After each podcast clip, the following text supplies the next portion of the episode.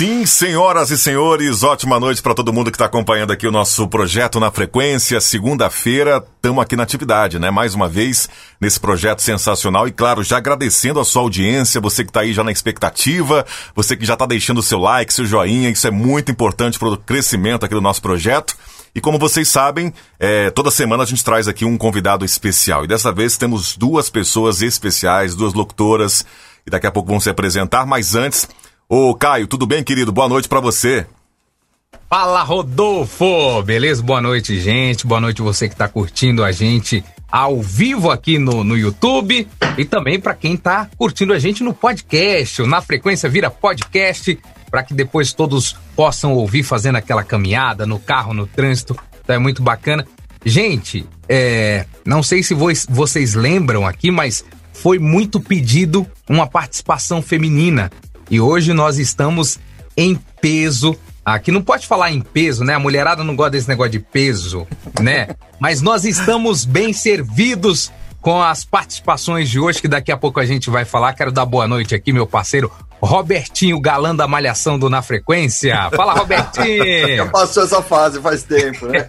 é. Beleza, boa noite para vocês, boa noite, Júnior Leão, Rodolfo, Caio e as moças aqui junto com a gente, né? A Marcela, a Tina com a gente. Muito bacana, esse Na Frequência tá sendo muito especial, né? Muito bacana mesmo, e a gente está aqui ansioso para saber a participação também das pessoas que vão participando através do, do chat no YouTube. E lembrando, reno, é, relembrando, na verdade, que todo esse material vira depois podcast também nas plataformas aí. Você pode acompanhar depois no Spotify, no carro, onde você estiver ouvindo aí e matando, de repente, revendo, né? Ou, ou ouvindo novamente o programa. Tá certo, Júnior Leão?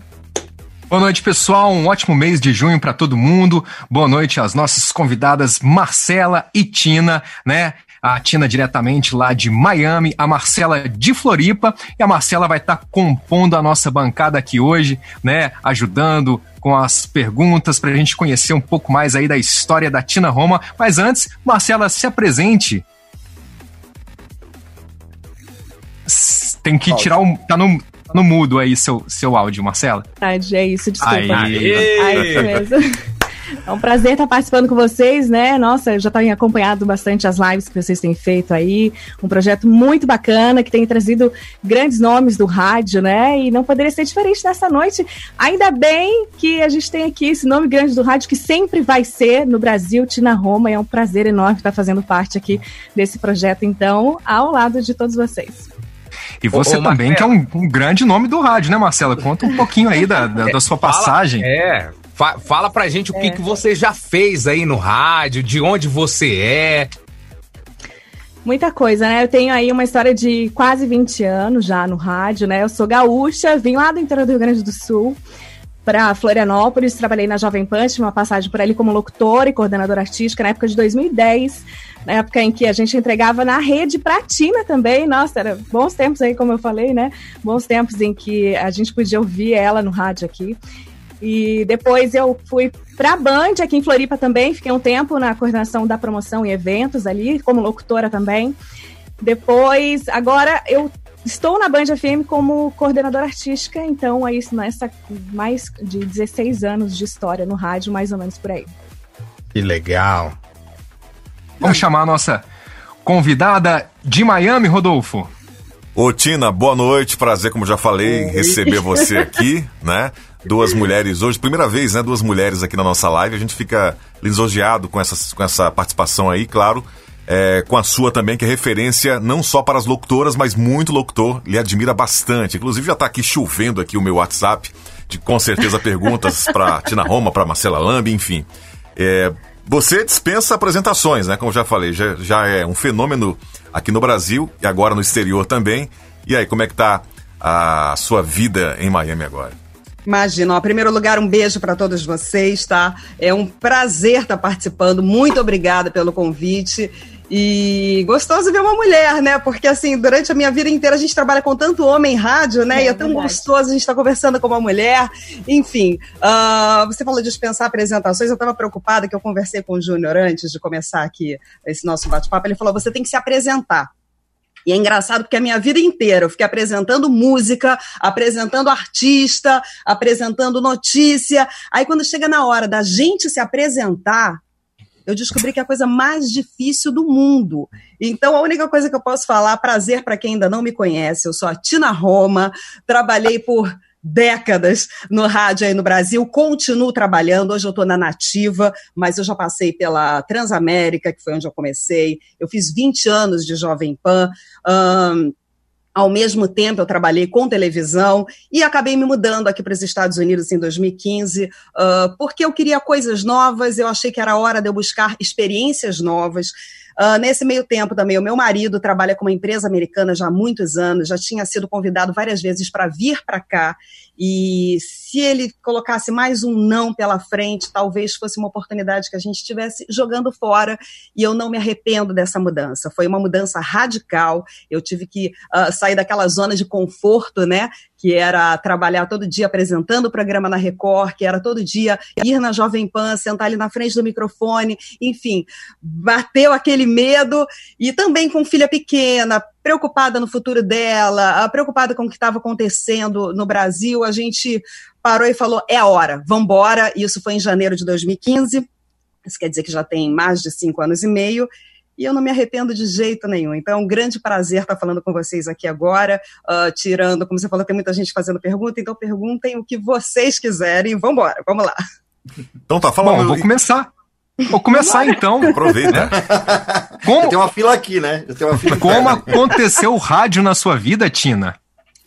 De uma forma bem diferente do que muita gente conta, né? A gente está acostumado sempre a falar, ah, eu escutava rádio desde que eu era pequena, ah, eu via televisão desde que eu era pequena e eu queria ser igual aquele locutor, eu queria ser igual aquele apresentador. Não, eu não tive muito tempo, não. Uh, os meus pais brincavam comigo que desde criança tinha mania de aparecer. Então, eu era aquela menina que na escola, lá com 6, 7, 8 anos, queria ser oradora da turma, sempre fui muito de falar e sempre falei mais do que a língua né? Coisa de mulher, isso, né, Marcela? Enfim. Um, até que eu comecei, já no segundo grau, eu tinha uma grande amiga minha, e assim que eu entrei na faculdade, comunicação social, comecei com publicidade e propaganda e depois fiz jornalismo. Eu tinha uma menina que se apaixonou por um locutor uh, de rádio da Transamérica em Brasília. Eu sou do Rio de Janeiro, mas eu passei grande parte da minha adolescência uh, em Brasília. E aí eu fui com ela na rádio Transamérica para ela conhecer esse, esse locutor. E enquanto ela ficava lá conversando com o locutor, eu fiquei lá na recepção esperando. E aí o coordenador na época, Rock, passou e falou: Você está fazendo o que aí? Não, eu estou só esperando aqui, que é uma amiga minha e tal. E você faz o quê? Falei, ah, acabei de entrar na faculdade e tal. Enfim, para resumir a história, ele pediu que eu se eu quisesse, né, ir para a rádio para escrever notinha, e foi o que eu fiz. Eu comecei a escrever notinha, eu tinha acabado de entrar na faculdade, já estava no primeiro semestre.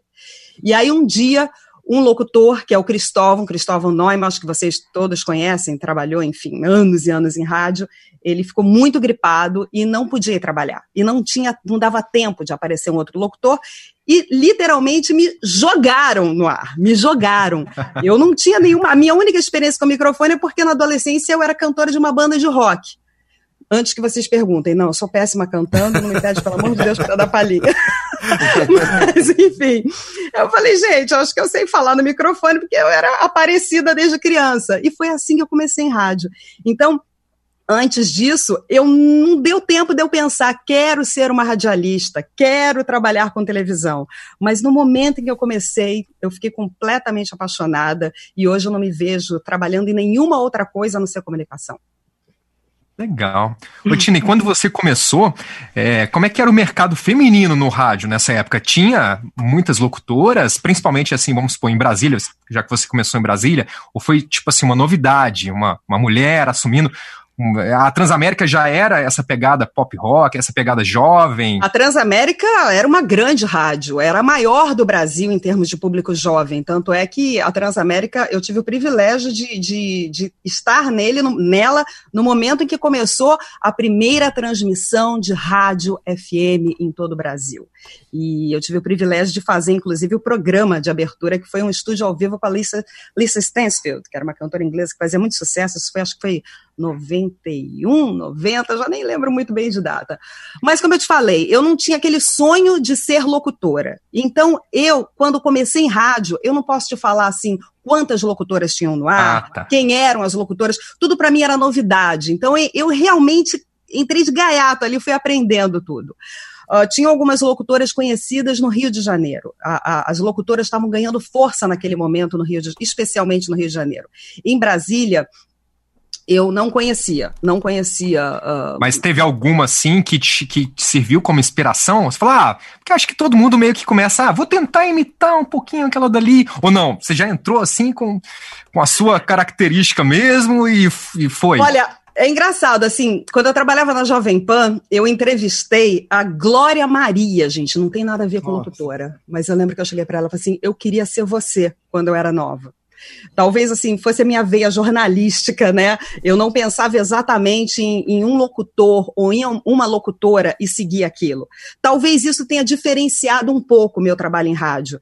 É, quando eu entrei, a gente sabe muito bem disso, eu acabei aprendendo. Tinha aquela coisa, eu tenho que fazer a cabeça da música, eu tenho que entrar ali colocando a voz certa, e tem que subir a música na hora, e tem que fazer a... Eu nunca me preocupei muito com isso, eu me preocupava mais em conversar com as pessoas, em passar informação para as pessoas. Então eu acho que eu me espelhei muito mais em jornalistas ou em, em apresentadores, independente de ser rádio ou televisão, mas pessoas que falavam, que informavam, que levavam informação para todo mundo. Eu acho que foi nisso que eu me espelhei, não numa pessoa em especial, mas num tipo de trabalho.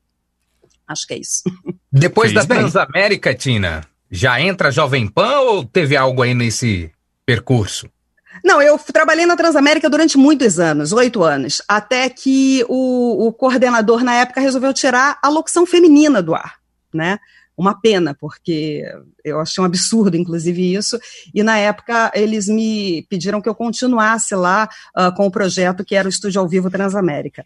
Mas eu preferi sair, e nesse momento eu falei, ah, eu acho que eu vou sair do Brasil, vou morar um tempo nos Estados Unidos, vou, vou aprender um pouco as coisas de lá, como funciona a rádio, TV, fica um tempo lá.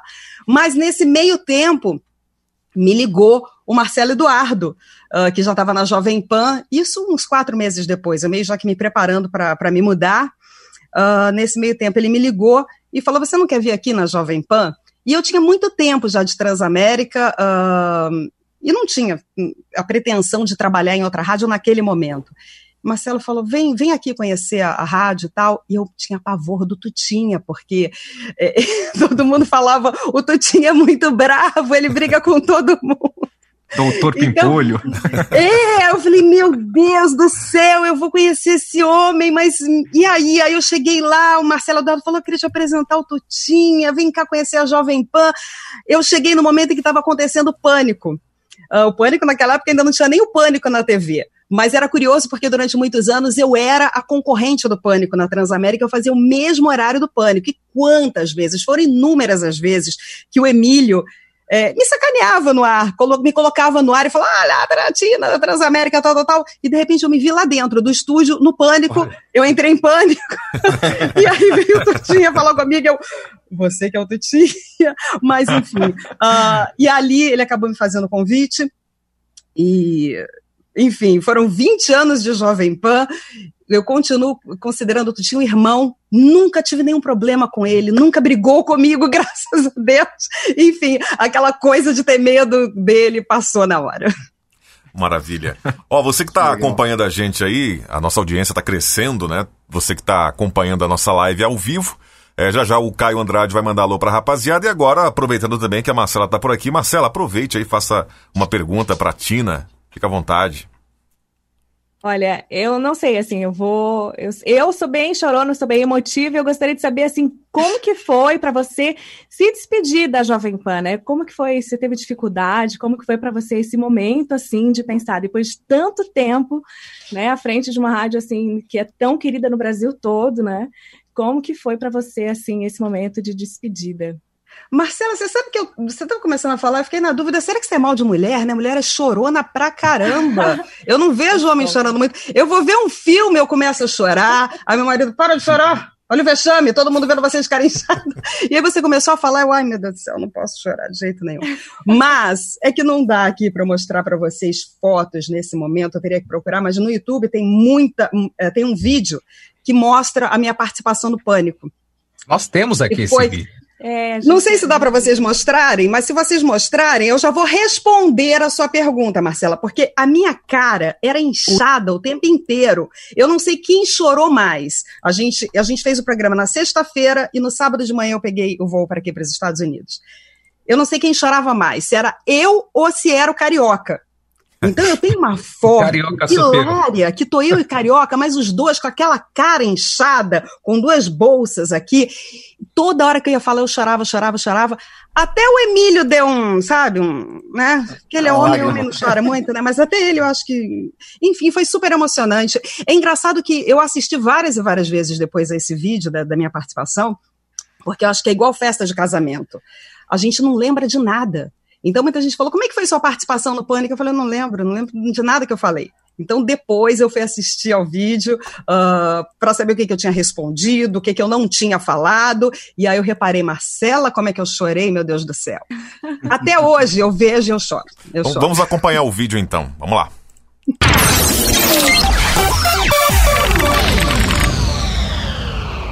Pânico no rádio. Nós desejamos, você sabe, toda a sorte para você lá. Espero que você. Espero que você. A gente ama você, filha. É, a sua filhinha lindinha, seu marido, sei que você está vivendo um momento bacana na tua vida pessoal. Nós, claro, seus fãs, a gente está muito triste, mas Vamos a gente quer dizer que foi um grande orgulho, uma grande alegria é, aprender com você, ver você trabalhando, ver do jeito que você se dedica pelo negócio e você é muito competente naquilo que você faz tá? Eu quero Gente, dizer que. Como é que eu vou falar tchau aqui desse. Mas eu vou tentar. Eu vou tentar. É, eu tô deixando o Brasil, uh, triste, claro, porque eu tô deixando amigos, tô deixando a Jovem Pan. Na Record eu continuo fazendo Domingo Espetacular. Agora essa parte de entretenimento direto de Miami, eu acho que eu vou ter muito para oferecer pra TV, pros ouvintes. Mas eu acho que eu tenho que ir embora amanhã. E não tinha um jeito mais especial do que falar tchau aqui na Pan e no Pânico. Boa, Tininha. Estão me vendo? Estão vendo. vendo. Agora pra eternidade. O que eu acho que eu mais tive de importante a minha vida inteira, que é a voz, eu não tô conseguindo segurar agora. Ah, ah Tina. Tininha, nós adoramos você, você é muito legal. E eu não tenho também o que falar. O Carioca tá me chorando aqui. Não, o Carioca é o Zé Chorão. Não tem Foda também. Maurício Chorão. Não, eu nunca chorei. Falar, eu queria falar bonito, sabe? Eu queria falar bonito, a Tina é especial, bonita, para. Mas fica difícil no momento desses, Mas isso não tem problema, sabe por quê? Porque o rádio, no rádio não tem enganação. A televisão, a televisão ah, tem muita enganação, é, tem muito fake. Tem fingimento, e o rádio não tem. A amizade é. O rádio, o rádio ele não tem o fake da televisão. A televisão tudo é de mentira e o rádio tudo é de verdade. Então, deixa eu ver, mesmo com a voz assim tremida, eu queria agradecer a todos os ouvintes esses 20 anos que foram muito especiais e falar que eu aprendi muito e sou muito orgulhosa de ter crescido na Jovem Pan com a Jovem Pan. E a gente se encontra em breve. Lógico, lógico. Em Miami, em Miami. E prepara Feliz lá que aqui vou... do lado dela, é. aqui do teu lado eu também no pânico, viu? Que que é isso? E, e, nós vamos dar o um endereço da, da Tina em Miami pra vamos, quem vamos. quiser ficar lá na tem casa. Tem um quarto já esperando já a turma. Tem um quarto pra turma. Tem, Muito tem. obrigada por tudo. Valeu, Tininha. Um beijo pra você. Boa sorte pra você. Nós gostamos muito, muito de você. Muito. Maravilha, né? Realmente muito, muito emocionante. Muito, muito bom. Emocionante. Não, e eu já chorando aqui, né? Não dá pra ver. E não, já, já apareceram umas lágrimas aqui. Ah, que emocionante. Ô, Tina, eu acho que assim, é, um profissional, é, como você falou, cair de paraquedas, mas a partir do momento que você faz aquilo, porque gosta, né? Porque também precisa trabalhar, todo mundo precisa trabalhar, então é uma profissão que ela precisa ser remunerada. Mas, ao mesmo tempo, eu acho que você não teve a noção do, do tamanho que você se tornou de referência para mulheres como a nossa convidada, a Marcela, aqui hoje, e muitas outras mulheres. O Rodolfo citou que você tem a admiração né, dos homens locutores, mas você é uma referência feminina muito forte. Você tem essa noção? Já aconteceu algum fato de alguém chegar para você e falar: olha, se hoje eu sou locutor é porque eu te ouvi. Já, já, já presenciou esses momentos? Ô Marcelo, eu acho que isso daí é complô. Eles querem fazer exatamente comigo o que aconteceu no Pânico. Eles querem que eu termine o programa com a cara inchada, chorando. Eu acho que é isso, né? Então vamos combinar o seguinte: se eu começar a chorar aqui, você me interrompe e você começa a falar, eu abaixo. A gente chora junto. Tranquila. Olha, sim, eu me sinto privilegiada de trabalhar naquilo que eu gosto e ganhando, né? Porque infelizmente a gente vê não é só no Brasil, é aqui nos Estados Unidos, é no mundo inteiro. Infelizmente não são todas as pessoas que têm a oportunidade e o privilégio de poder trabalhar naquilo que as pessoas gostam. Essa é a verdade. Então eu posso dizer que eu sou assim sortuda, abençoada por tra trabalhar naquilo que eu gosto. E não ter nem dado tempo de procurar, simplesmente como a gente contou. Eu caí de paraquedas e acabei me apaixonando por rádio. Foi Sim, Deus que colocou lá, né? Não tem jeito. Talvez, é, então, eu acredito nisso, com certeza foi Deus.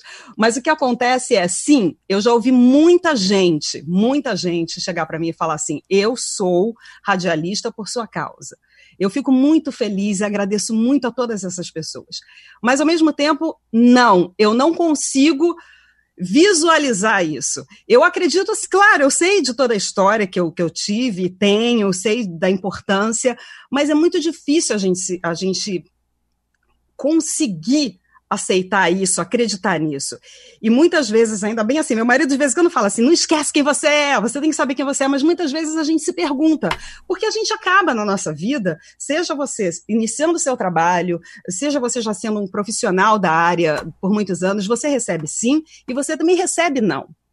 E toda vez que você recebe um não, pode ser um não pequenininho, pode ser um não grande, você para, será que eu sou boa mesmo nisso? Será que eu trabalhei direito? Será que eu construí minha história direito? Será que eu não deixei de fazer? Enfim, eu sou assim, eu vivo me cobrando, querendo ser perfeita o tempo inteiro. Isso nunca vai acontecer, porque a gente está sempre aprendendo.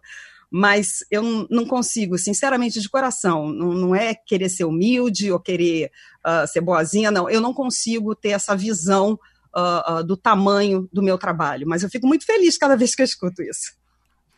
Maravilha. Eu, eu costumo, eu costumo falar que para mim a, a, Tina Roma é o Julinho Mazei das mulheres, né? Aquele que, que inspirou várias, né? Diz aí, Marcela, é mais ou menos isso, essa pegada, essa é. locução jovem. Não, com certeza. Eu até antes da live, eu falei com o Ricardo, meu marido, ele também é radialista, e eu perguntei para ele, pra, como é que foi para você antes, antigamente, quando você né, começou e tal? A Tina também era uma referência para você? O que, que você perguntaria para ela e tal? Ele falou, não, com certeza, né?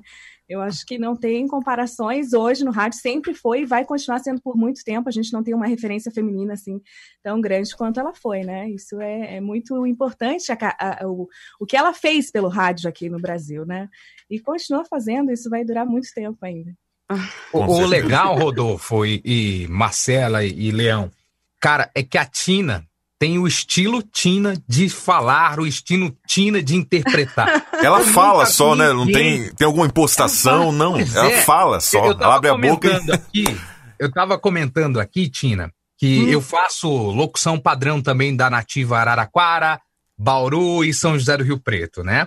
E quando mudou, teve essa mudança, eu recebi uma mensagem do René e falou: olha, mudou o jeito de falar, o jeito de comunicar, o jeito de interpretar. E ele mandou uma chamada tua. Eu falei: meu Deus do céu, como que eu vou fazer algo desse jeito? Não, não tem jeito. E aí eu ficava brigando com o Lucas, eu falava, bicho, me ajuda aí, porque eu, é, nessa interpretação, eu mandava uma, uma, um off pra lá e voltava, ó, não tá legal. A Tina faz assim, o Bruno Rochelle faz assim. e, e, eu fiquei, caramba, como que foi positivo é, é, essas minhas indagações, porque me fez também é, me aperfeiçoar na, na interpretação, enfim. E eu queria te perguntar, como que surgiu esse lance da nativa para você ser voz padrão da nativa? Como que é, é o Siqueira manda para você as coisas aí? Você tem alguma direção? Você cria sozinha? As interpretações das chamadas? Como funciona isso? Ó, vamos, vamos lá desde o início. Desde que era pequenininha, eu tinha mania, eu sempre falo para minha filha fazer isso, de ler em voz alta. Como é que a gente fala mesmo aí quando você eh, lê para si, né? Eu não conseguia entender aquilo que eu estava lendo.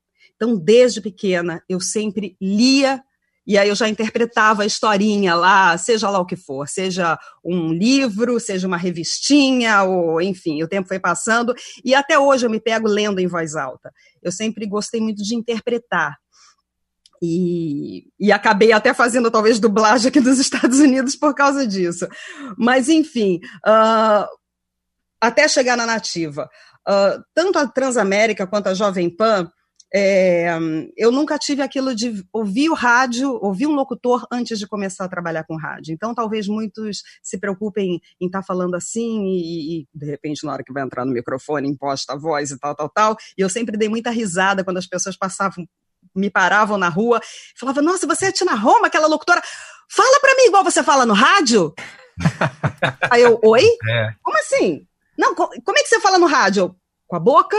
Mas peraí, não, mas você, como é que você faz? Como é que você faz? Não, eu, do jeito que eu tô falando com vocês aqui, eu vou falar na hora que eu estiver no rádio, eu vou falar na hora que eu estiver na TV, enfim, seja lá o que for. É, é, porque eu acho que é assim mesmo, a gente tem que ser natural, a gente está batendo um papo. Rádio, puxa vida, rádio é amor, é emoção, é bate-papo, é conversa com quem está do outro lado, né? E quando o Marcelo Siqueira me chamou, em julho do ano passado, eu estava cinco anos sem trabalhar com rádio. Eu falei, caramba, eu tô enferrujada, eu não sei mais fazer isso, né? Ele falou, quem disse que você não sabe fazer isso? Você fez isso a sua vida inteira. Qual é a diferença?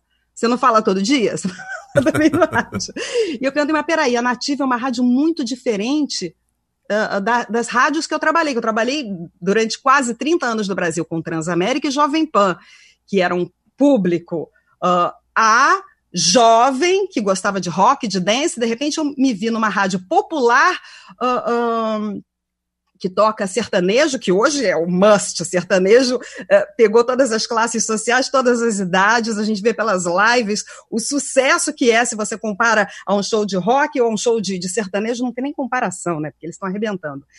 E aí o Marcelo Siqueira falou: não, eu não quero que você. É, é, é, eu estou te chamando exatamente porque eu quero que você seja o que você sempre foi. Você. Claro, a gente dá uma adaptada, pode falar um pouquinho mais devagar, pode. Mas, enfim, quando ele me chamou, eu lembro disso. Ele falou: quero que você seja o que você é, seja natural. E, e, é isso que eu tenho mantido, tentado fazer a minha vida inteira de rádio. Do jeitinho que eu tô falando aqui com você, é do jeito que eu vou gravar uma chamada. Obviamente, eu posso projetar um pouco mais a voz, eu posso abrir mais a minha boca para falar, eu posso ser mais clara na hora de falar, mas eu vou estar tá falando do mesmo jeito. Eu não vou colocar a voz mais grossa, eu vou colocar uma voz mais sexy. Não, nada disso. Vai ser exatamente o que a gente é, porque acho que é isso. É assim que funciona o rádio. Quem está do outro lado, e eu acho que isso vale também para apresentador de TV, Ninguém quer ficar vendo na televisão alguém que é intocável, que é lindo de morrer, que é perfeito. Não, não. As pessoas se sentem bem do outro lado em ver assim, nossa, ela é igualzinha a mim. Ela se parece comigo. Ela é minha amiga que está aqui em casa, é minha vizinha, é a locutora enfim, e eu acho que é, é, por aí. Maravilha. Não, parabéns, parabéns. ficou muito bom. Ah, Essa obrigada. junção aí, pô, sensacional, viu? Que bom, vou falar para ele, ó, Marcelo, deu certo. Bom, vamos dar, uma, vamos dar uma moral aqui pro pessoal que tá dando essa audiência pra gente. Nós estamos com uma audiência boa, né? O pessoal tá interagindo pelo chat aqui da nossa live. Daqui a pouco o Caio Andrade manda um alô pra rapaziada. Mas temos perguntas aqui dos nossos é, parceiros, né? O pessoal que sempre acompanha e manda áudio pra gente. Vamos lá, tem pergunta do Gabriel Passaju de Brasília. Alô, galera. Alô, galera do Na Frequência do Rádio. Tudo bem com vocês? Aqui Gabriel Passaju de Brasília. Eu acompanhei a Tina nos primórdios da Transamérica aqui de Brasília e eu lembro claramente da locução dela daquela época. Muito legal ver a Tina por aí. E eu queria fazer uma pergunta para ela, que é a seguinte. Tina, você acompanha o rádio aí nos Estados Unidos? O que, que você acha do rádio nos Estados Unidos? Qual a diferença entre o rádio americano e o rádio brasileiro? É isso então. Um abraço para todos vocês. Tchau, tchau. Beijo grande para você. Você falou de Brasília, né? Beijo, beijo Brasília. Enfim, que morei tantos anos aí, comecei rádio em, em Brasília. Enfim, uh, Juro que eu não vou puxar saco. Eu escuto rádio aqui desde Z100, rádio latina, imagina, morando em Miami, que mais tem rádio latina. Mas eu vou te falar uma coisa de coração. O locutor brasileiro dá um banho. A rádio brasileira dá um banho. Talvez até pelo Brasil, é assim, se a gente for comparar Brasil e Estados Unidos, obviamente, aqui tem os melhores equipamentos, tudo funciona bonito, tal, tal, tal. E a gente não, no Brasil a gente tem que se virar nos 30. A gente, pô, é raçudo, se né? vira com o que tem aí, entendeu? E eu já fiz rádio em época que era rolo, que era MD, que era cartucho, que não tinha internet, que a gente tinha que ler notícia no jornal e na revista, esperar a revista, a Billboard, alguém mandar daqui dos Estados Unidos para o Brasil para chegar pelo correio, você lá, deixa, tudo era tão demorado, tudo era tão sofrido. Hoje em dia, muitos locutores não passaram por isso, né? Já pegaram tudo no computador, tudo mais fácil, mas enfim, mesmo sendo mais fácil, não é tão fácil quando trabalhar aqui nos Estados Unidos. Graças a Deus. Muito bom isso, porque isso te faz um profissional melhor quando você rala, quando você tem que trabalhar muito mais para você poder colocar o resultado bonito no ar, isso te faz um profissional muito melhor. Então, escuto rádio sim, Uh, são ótimas, sem dúvida nenhuma, as vinhetas maravilhosas, mas o locutor, eu acho que dá um banho, o locutor brasileiro, nos locutores daqui dos Estados Unidos. Que bom. Tem mais algum aí, Rodolfo? Tem uma aqui, vamos lá. Fala, Rodolfo. Max Márcio Castelar falando aqui da Max Home Studio. Eu gostaria de te tirar duas curiosidades aí com a Tina. A primeira é a seguinte: que técnica ela desenvolveu para ter esse jeito tão natural, tão contagiante de falar? Ela já tinha esse timbre, ela já se expressava dessa maneira, ou ela foi desenvolvendo? Eu faço essa colocação porque algumas mulheres encontram dificuldades de se posicionar da maneira que ela se posiciona e até muitas se espelham no trabalho e na forma que ela conduz a sua locução. E a outra é, me tira uma dúvida, era você que fazia a narração dos vídeos do Gugu? Que parece muito. Forte abraço para todos aí do Na Frequência. Beijo para você, querido. Não, não era eu que fazia o Gugu. Eu tive o privilégio de conhecer o Gugu, trabalhamos juntos na Record, e mas sempre, a minha vida inteira, perguntaram isso: se, era... se eu fazia a locução do Gugu no SBT. Uh, se eu não me engano, é quem fazia a locução no, no, SBT era. Não, era Gis, Gislaine, Gislaine, né? Gislaine é. não era? Que trabalhou é. na Transamérica, não é isso? É. Ótima. Sim, a Gislaine Martins. Não eu fui eu. Eu nunca, eu nunca tra trabalhei com o Gugu depois na Record, fazendo projetos, assim, programas diferentes, mas nunca fiz a locução dele. Essa foi a sua segunda pergunta, não é? A primeira pergunta era que a gente já falou, né? Foi a questão é, da voz, né? Se tinha alguma técnica. Eu posso falar que não. Eu, eu, sempre procurei ser o mais natural possível, ser que era o era mesmo no dia a dia. Talvez hoje eu sinta a minha, a minha locução um pouco diferenciada, porque na TV você, você tem que diminuir um pouco o tom para não irritar as pessoas, porque você já tem a imagem e você não precisa chamar a atenção com a sua voz, porque você já tem a imagem. E depois que eu vim para cá, eu comecei a fazer muita dublagem.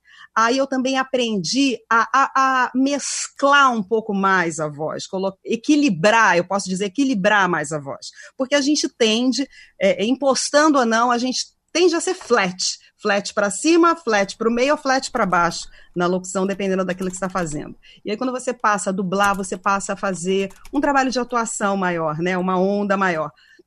Talvez, não sei, minha locução tenha mudado por causa disso, acredito. Mas eu acho que esse é o segredo, é ser natural e, como ele falou, né, que muitas mulheres se, é, enfim, se espelham em mim para trabalhar no Brasil. Eu fico muito, muito, muito feliz com tudo isso. E mais feliz ainda em ver essas meninas ganhando, é, se dando bem, sendo vencedoras também. Ó, já, foi já, essa? Ô, ô, ô, Leão, aguenta aí, já prepara uma pergunta para a gente começar a falar de TV, de locução Isso. TV, ah, é, esses pouco... projetos novos de dublagem aí que a Tina tá fazendo. Marcela, já prepara uma pergunta aí também. Deixa eu mandar um alô aqui, Tina. Para a ah. galera que está acompanhando a gente ao vivo, né? Eu quero dizer para você que esse projeto na frequência nasceu com o intuito do seguinte: daqui a uns anos, alguns anos, as pessoas vão querer saber quem foi a Tina Roma. Isso vai estar tá salvo aqui no YouTube, isso vai estar tá salvo no podcast. E a gente quer dar oportunidade para essas pessoas para justamente é, mostrar para elas que você é como essas meninas que estão começando agora, entendeu? A gente, é, quando a gente começou esse projeto, a gente, pô, não imaginava que a gente ia conversar com grandes nomes da comunicação. A gente achava que era algo intocável. E hoje a gente está tendo essa possibilidade e o pessoal que está curtindo em casa vai conhecer a Tina Roma de um jeito diferente. Beleza? Vamos mandar um alô aqui para a galera. Quem tá com a gente, Insuperável TV. Fala o nome aí, pô. É o grande ah, Leandrinho. Leandrinho Goiaba, Leandro. tá lá em Boston, né? Inclusive, Boston. rapidinho, aproveitando aqui é, que é. você mandou um abraço para ele, ele mandou um áudio aqui que a Tina gravou uma vinheta para ele, Leandro, que tá em Framingham. Olha. Ele tem a rádio web insuperável. Vamos lá. e aí, Leandrinho, tudo bem com você? Eu sou a Tina Roma e saiba que eu sou sua grande fã aqui nos Estados Unidos também e sempre acompanhando o seu trabalho diretamente daqui de Miami. E saiba que enquanto você está fazendo a nossa festa, na verdade você está fazendo a minha festa. Isso é bom demais. Um grande Legal. beijo para você. Ele mandou um áudio rapidão. Rapaz, eu adoro esse áudio. Ela gravou esse áudio para mim quando ela trabalhava. Eu não sei se ela tá trabalhando no estúdio de dublagem em Miami e eu trabalhava no, numa rádio de Boston junto com o Lombardi, e eles eram amigos. Aí o Lombardi pediu para ela gravar isso para mim. Então eu sempre solto no programa, né? Às vezes eu invento uma situação lá no programa e falo: Vocês acham que eu não tenho fã? Vocês acham que eu não sou bom? Quer ver? Olha aí quem fala bem do meu trabalho. Olha aí, olha aí, eu vou e solto. Solta essa é vida. E aí, Leandrinho, tudo bem com você? Tina. Maravilha, Bom grande Leandro. Valeu, Leandrinho. A Michelle tá por aqui também. Eduardo Tamura desejando boa noite. Rádio Play FM SP. Diz que tá adorando as lives aqui do Na Frequência. Valeu. O Leandro Mota tá aqui acompanhando de Colorado do Oeste, Rondônia. Valeu. Ed Viana, boa noite, pessoal da bancada da live. Boa noite às convidadas. Boa noite a todos. É isso aí, meu brother. O Max tá aqui também com a gente ligado. Vídeo Zoom Maurício. É show, bom demais. As histórias narradas por ela são feras. A, a esposa do nosso querido Rodolfo também está por aqui batendo palminha. Aldanúzia. É, quem mais? Quem mais? Alan. O Alan escreveu: Tina, qual é o equipamento mais top? Não, não entendi. Tipo, a sua opinião? Qual a sua opinião sobre edição brasileira e americana? Ô, ô Alan, refaz essa pergunta, deixa ela mais clara pra gente aí, viu? Winson Clay. Né? Wilson! É, tá aqui assistindo a gente, ó. Diz que adogo a Tina. E aí o Whindersson falou que você é uma mulher que sempre esteve à frente do seu tempo. É por isso que você é referência, tá? É, o Oswaldo tá desejando boa noite para os meninos aqui. Valeu, Oswaldo. É, quem mais? Quem mais? Quem mais? Arnaldo Tavares. Gabriel Passaju já mandou pergunta. Michele Andrade. Edson, vixe, gente, agora tem bastante gente, depois a gente fala de novo do pessoal. Vamos lá, vamos falar de TV. Fala aí, Leão. Antes de, de a gente passar para a TV, só queria é, confirmar com a Tina uma história que eu ouvi uma vez, que eu não sei se é verdade. Ô, Tina, é, eu acho que esse deve ter sido um dos fatos mais marcantes no rádio, né? E eu gostaria que você falasse, se, se for verdade, que você falasse é, se realmente foi um dos mais marcantes e, e, algum outro também que te marcou muito. Me parece que você sentada ali no lugar do Emílio, na Jovem Pan, fazendo programa, controlando a mesa, você, e grávida, teve uma crise de tosse aos oito meses e ali a bolsa estourou em, em, pleno estúdio da Jovem Pan ao vivo? Como é que aconteceu isso? É verdade, não, é verdade, verdade. É verdade. Eu tinha até na época, eu falei, eu vou, vou tentar ver se a gente coloca isso no Guinness, porque que eu saiba, nenhuma mulher pariu no ar. eu tava no meu horário, né? Eu fazia antes do pânico. E é verdade, a Giovana, minha filha, ela nasceu prematura de oito meses. Por sorte, ela nasceu na. Quem, quem mora em São Paulo sabe disso, a Promatre fica na frente do prédio da Jovem Pan, né? Ainda bem, porque realmente eu entrei no, no break comercial e tossi, me deu um acesso de tosse. De repente eu olhei e falei, gente, que é isso? Começou enfim, falei, minha bolsa estourou aqui, né? E aí foi aquela correria, eu falei, agora, e agora? Aí eu lembro que o Evandro do Pânico estava lá na hora e entrou no ar, no meu lugar. E eu lembro até que ele brincava, né? Ele falava, mas a Tina Roma, uma pessoa tão chique, vai ter filho justamente no dia 25 de março, já nasceu falsificada. Filho, ficou brincando. Aí foi aquela correria, atravessa a rua, enfim. Mas, curiosamente, ou não, ou essa é a realidade, a Giovana, ela foi crescendo na minha barriga todos os dias uh, uh, na rádio, ouvindo música. E a minha filha eu, é uma das poucas pessoas que eu conheço da idade dela tão musical. tudo para ela tem que ter música. Ela estuda ouvindo música, ela faz tudo ouvindo música. Ela ama, apaixonada. A vida dela precisa de música.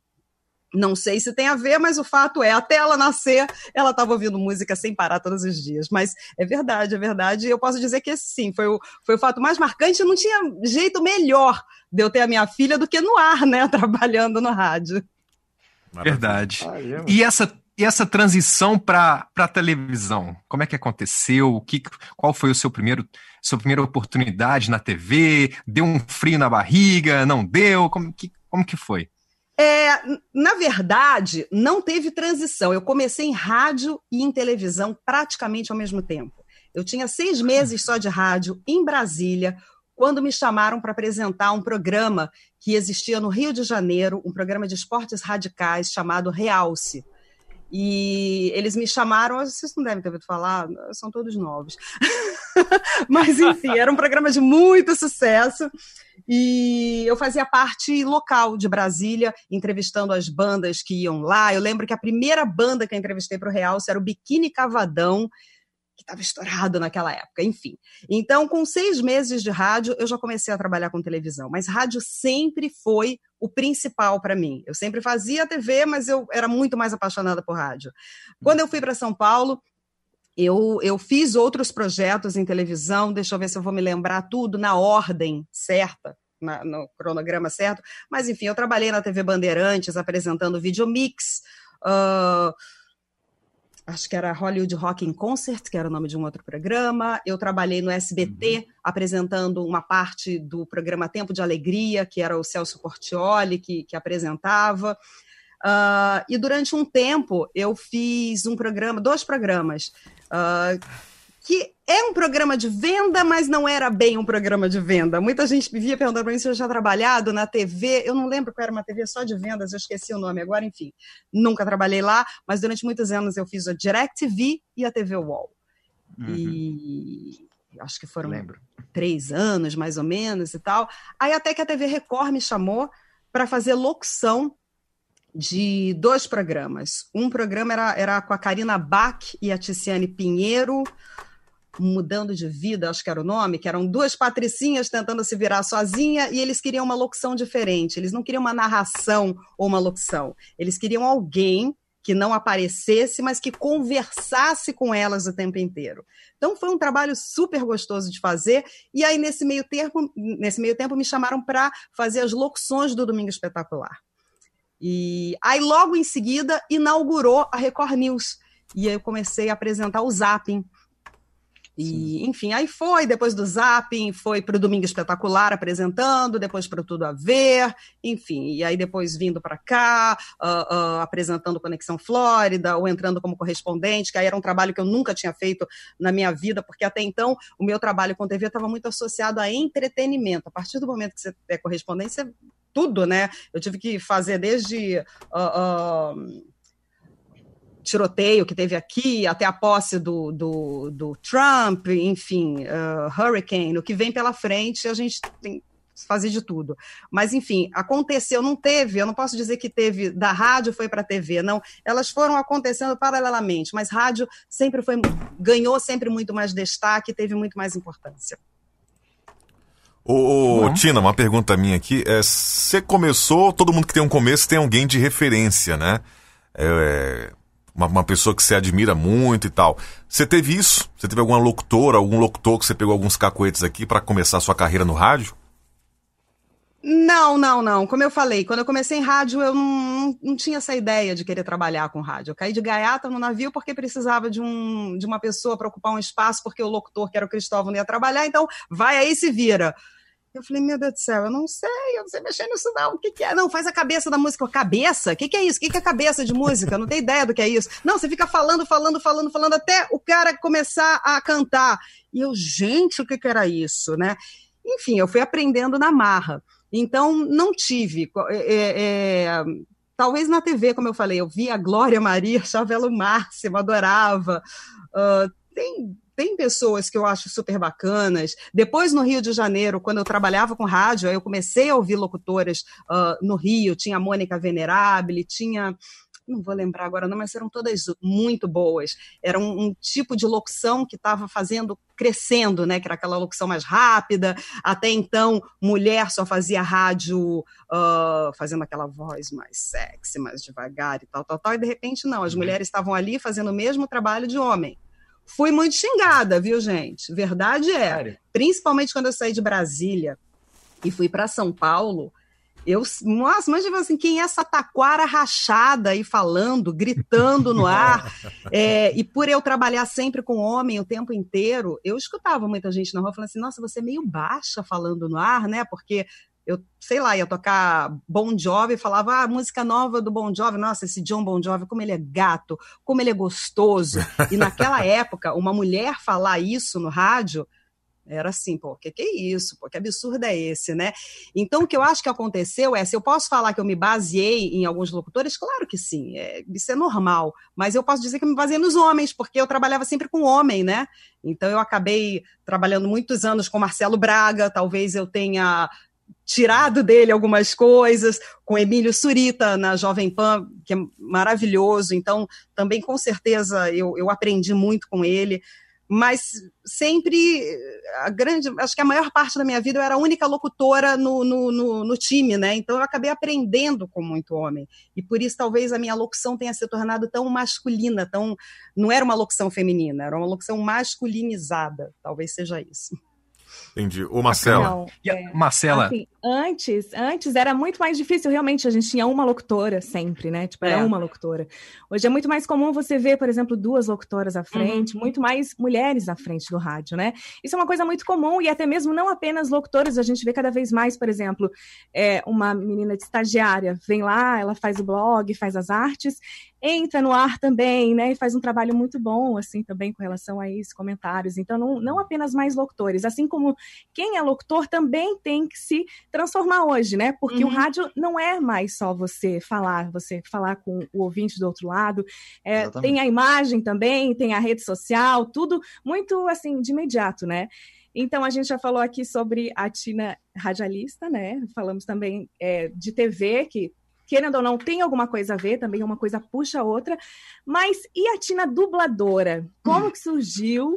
Essa, essa nova profissão, essa coisa que veio desencadeando desse trabalho que, com certeza, começou no rádio, foi para a TV, agora como dublador, o que, que você tem para falar para a gente a respeito desse trabalho que você vem desenvolvendo aí? Ó, oh, Marcela, em primeiro lugar, eu fico muito feliz que tenha mudado essa história que você falou, né? Antigamente era só uma locutora, né? E hoje é. são mais e mais e mais locutoras, e isso é maravilhoso. Não tem, não tem essa de ser o locutor ou a locutora. Uh, não é o homem ou é a mulher, é a pessoa que está ali falando, independente do que seja. Enfim. Mas vamos falar da dublagem, né? Eu, quando eu tinha uns 11, 12 anos mais ou menos, eu dublei uma princesa num desenho animado e achei super divertido. Mas foi uma experiência que depois não aconteceu. E em São Paulo, algumas vezes eu até tive a curiosidade de, de, de fazer dublagem, mas no Brasil você tem que fazer o curso, apesar de eu ter feito teatro durante muito tempo na minha adolescência, eu nunca fui atrás disso, de tirar licença para dublagem, tal, tal, tal, tal, tal, tal. Chegando aqui, um, o Winson, que até deu, mandou um beijo aqui pra gente, meu grande amigo, me ajudou muito. Ele falou: vou te apresentar um cara aí de Miami, que é um amigo meu, que é o Arnaldo Ribeiro, que também mandou mensagem aqui. Arnaldo, beijo para você. Que legal. E aí ele fazia a dublagem, eu falei, pô, mas eu não entendo nada disso. Não sei o que, que é. Não, mas vem aqui. Aí a Marta Howling, que é assim, é, apesar de ser da minha idade, eu posso dizer que ela é minha mãe, ela falou, vem aqui, quero te conhecer. Aí eu fui com meu marido e minha filha. Eu falei, ah, vai comigo, porque não vai dar certo, porque eu sou uma porcaria. Então você fica no carro esperando que eu vou gravar rapidinho e depois a gente vai comer um negocinho ali no shopping, ali perto. Aí cheguei, a Marta me colocou dentro do estúdio, eu nunca tinha visto. Aí vi lá, né, aquele monstro, uma televisão em cima com, com a imagem, né, do, do filme, da série, seja lá o que for. E embaixo o texto, quem faz dublagem sabe disso, mas quem tá vendo a gente nunca viu. Gente, é muito difícil. Mas é igual carro, parece que você nunca vai aprender, depois você aprender é fácil dirigir. Aí eu fui, gravei a primeira frase, ela, ótimo, lindinha, ela faz sempre lindinha. Aí ela, ótimo, lindinha, vamos para a próxima frase. Aí eu, tal, tal, tal, eu não lembro qual era a cena, enfim. É, ai, tudo bem com você, querida? Ótimo, lindinha. Vamos para a próxima frase. E eu olhando assim no relógio, eu falei, como é que sacanagem? Meu marido vai me xingar, meu Deus do céu, eles estão esperando. E foi passando 15 minutos, meia hora. 45 minutos, uma hora. Eu falei, meu Deus do céu, agora vinha o divórcio. Agora vai ser o quebra-pau. Eu falei, Marta, é, desculpa, eu não estou reclamando, eu posso gravar o tempo que for, mas esse teste vai demorar muito, porque meu marido está me esperando lá fora. Ela, não, lindinha, manda ele para o shopping, então, porque você já está dublando. Eu ainda tenho mais coisa para terminar hoje aqui com você. Acho que vai mais uma hora. Enfim, eu saí de lá com um ticket na mão.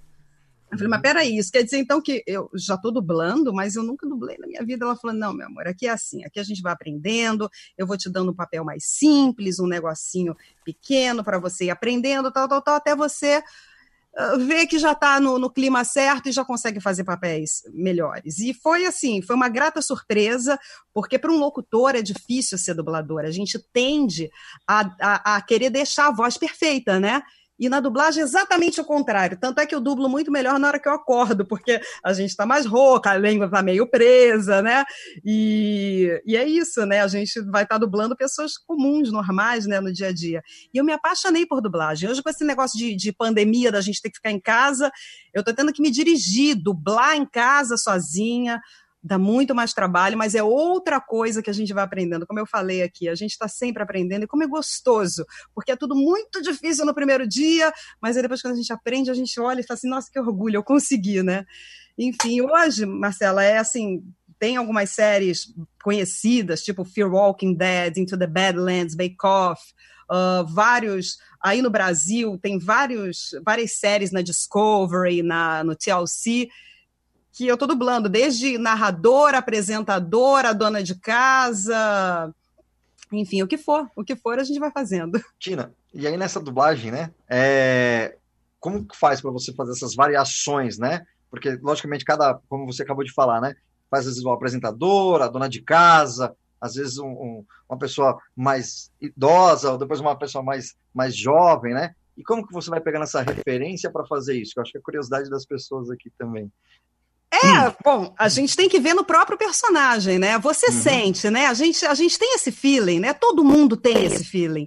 Uh, eu dublo com pessoas lá que uh, alguns são locutores, outros são engenheiros, outros são trabalham na Target, tem policial lá que vai dublar, tem dona de casa que vai dublar.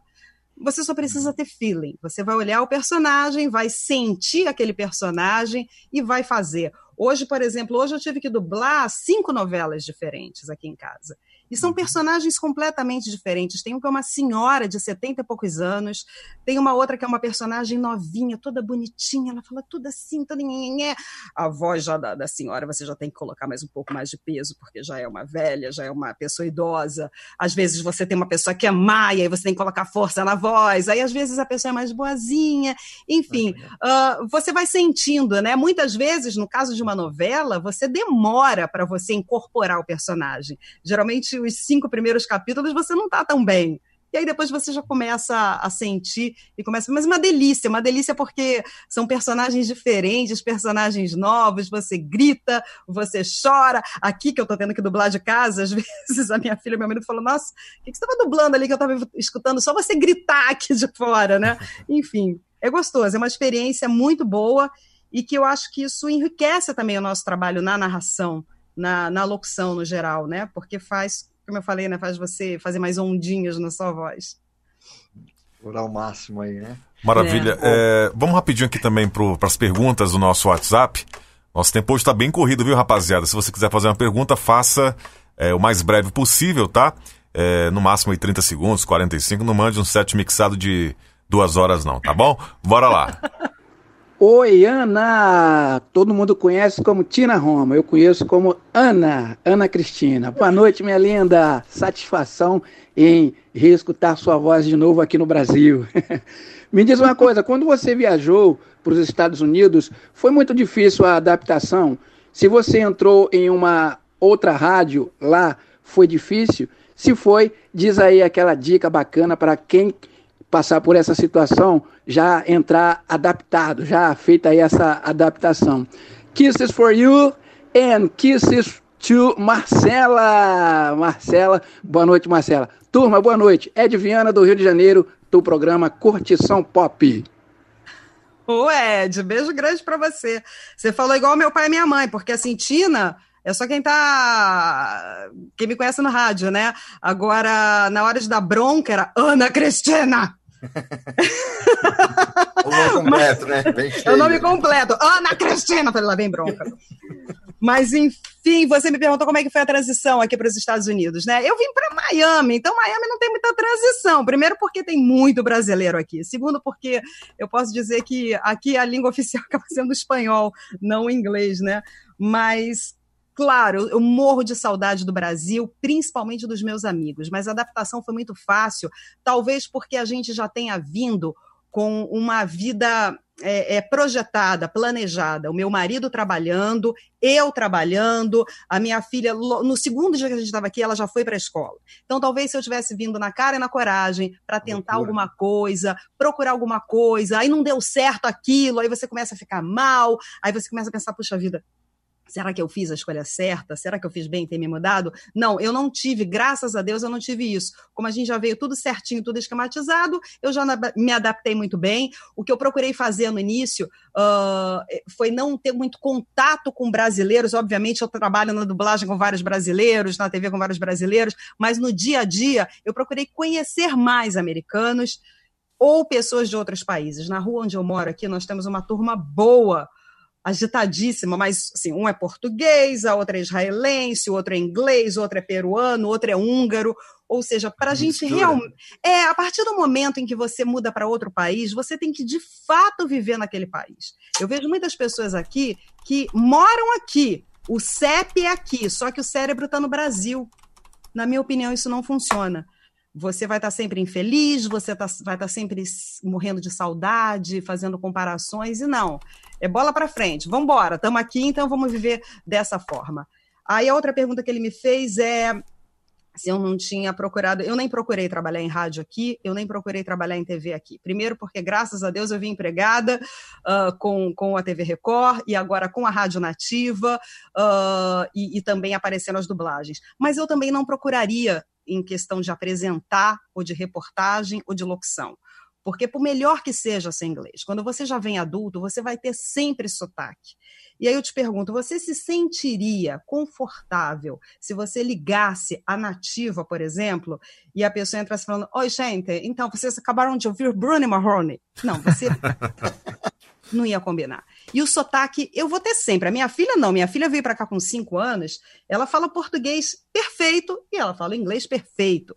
Mas o inglês, eu vou ter sempre sotaque. Por mais perfeito que seja, uma hora ali dá uma, uma escorregada. Então, eu nem cheguei a procurar rádio, talvez até procurasse para fazer produção, enfim, outra coisa, mas não, não tive tempo. Não tive, não. Beijo, Ed, Ed, né? Isso. Vamos lá, tem mais pergunta aqui. Rodolfo, se tiver oportunidade, pergunta para ela se ela já cometeu algum erro no ar, qual foi o pior, assim, que ela já cometeu, alguma coisa assim, um, um fato inusitado que aconteceu com ela no ar. Porque todo locutor tem sempre uma história, né? Se já aconteceu com ela alguma coisa assim, pede ela para mandar um beijo pro Lombardi Júnior, que trabalhou com ela também. Na, ô, Lombardi, Lombardi é um grande amigo beleza? meu, ô Lombardi. Beijo, meu querido. Muita saudade de você das nossas conversas. Enfim, ele é um querido. Agora, peraí, né? Quem nunca? Quem nunca, né? ah, de tudo, meu amigo. O que mais a gente faz? Olha, eu posso te falar que eu vou fazer até o contrário. Eu acho que não teve um dia na minha vida que eu tivesse feito um horário sem errar. Essa é a verdade. A gente sempre erra. O grande segredo de um locutor, de um apresentador, aliás, de tudo na vida, é a gente não parar para corrigir. Se você falou alguma besteira, se você se engasgou, se você mordeu a língua, se você errou a gramática, ó, segue em frente. Se alguém falar você errou, eu? Você que ouviu errado, meu querido. O problema é com a sua. Você que não está ouvindo direito. Eu falei brincando, você não entendeu. É, você que não entendeu. Assim, ou seja, eu errar nunca. Na verdade, todo dia a gente erra. Ó, deixa eu mandar um alô pra turma aqui, gente. O Wanderson Ferraz dando boa noite. É, o Douglas Rodrigues falando que dublagem exige muito mais mesmo atuação. É, o Rafael Filho, na Transamérica a locução era mais rápida, no pique mesmo. E na PAN teve uma mudança. Como foi isso, Tina? Eu acho que, que, na verdade, isso foi acontecendo mesmo, sem que. Rádio é tão, tanto feeling, eu acho. Eu não, eu, é, fica muito difícil para mim quando alguém pergunta em que momento você mudou, em que momento você fez isso, em que momento você fez aquilo. É como você arrumar, às vezes, o seu quarto. Você coloca uma almofada ali, a pessoa fala: Nossa, ficou linda aquela almofada ali. Como é que você pensou naquela almofada? Eu falei, caramba, eu não pensei, eu simplesmente coloquei. Então, é, né? Podia dar certo e podia dar errado. Era 50-50, né? Tá ali no meio.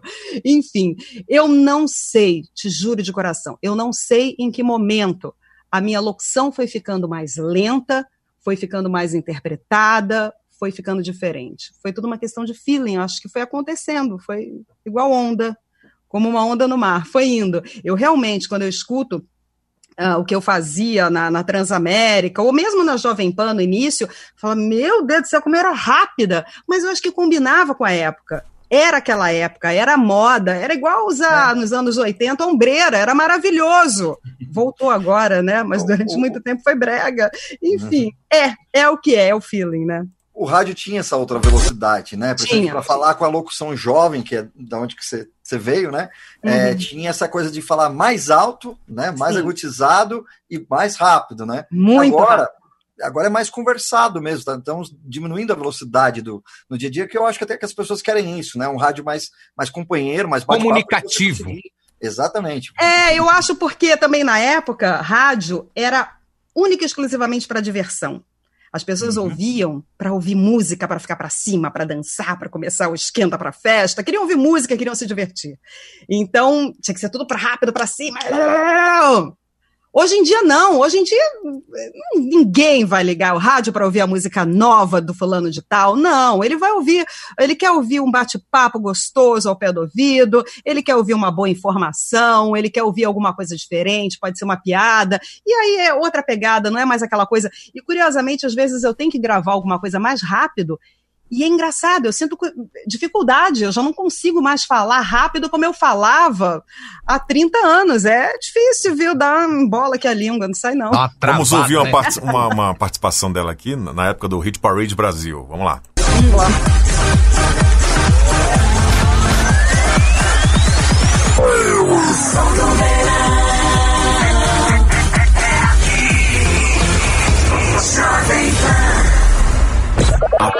Partir de agora.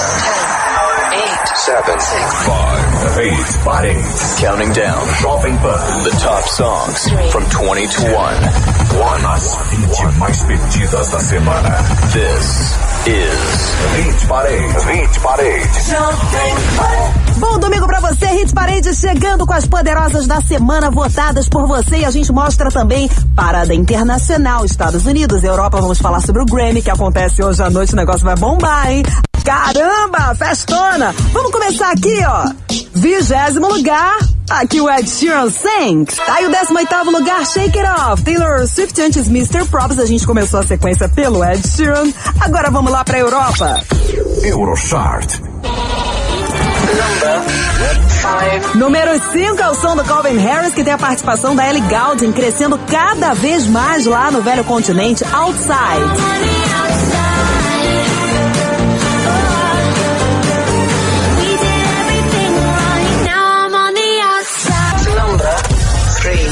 Terceira posição na Europa é Blank Space da Taylor Swift.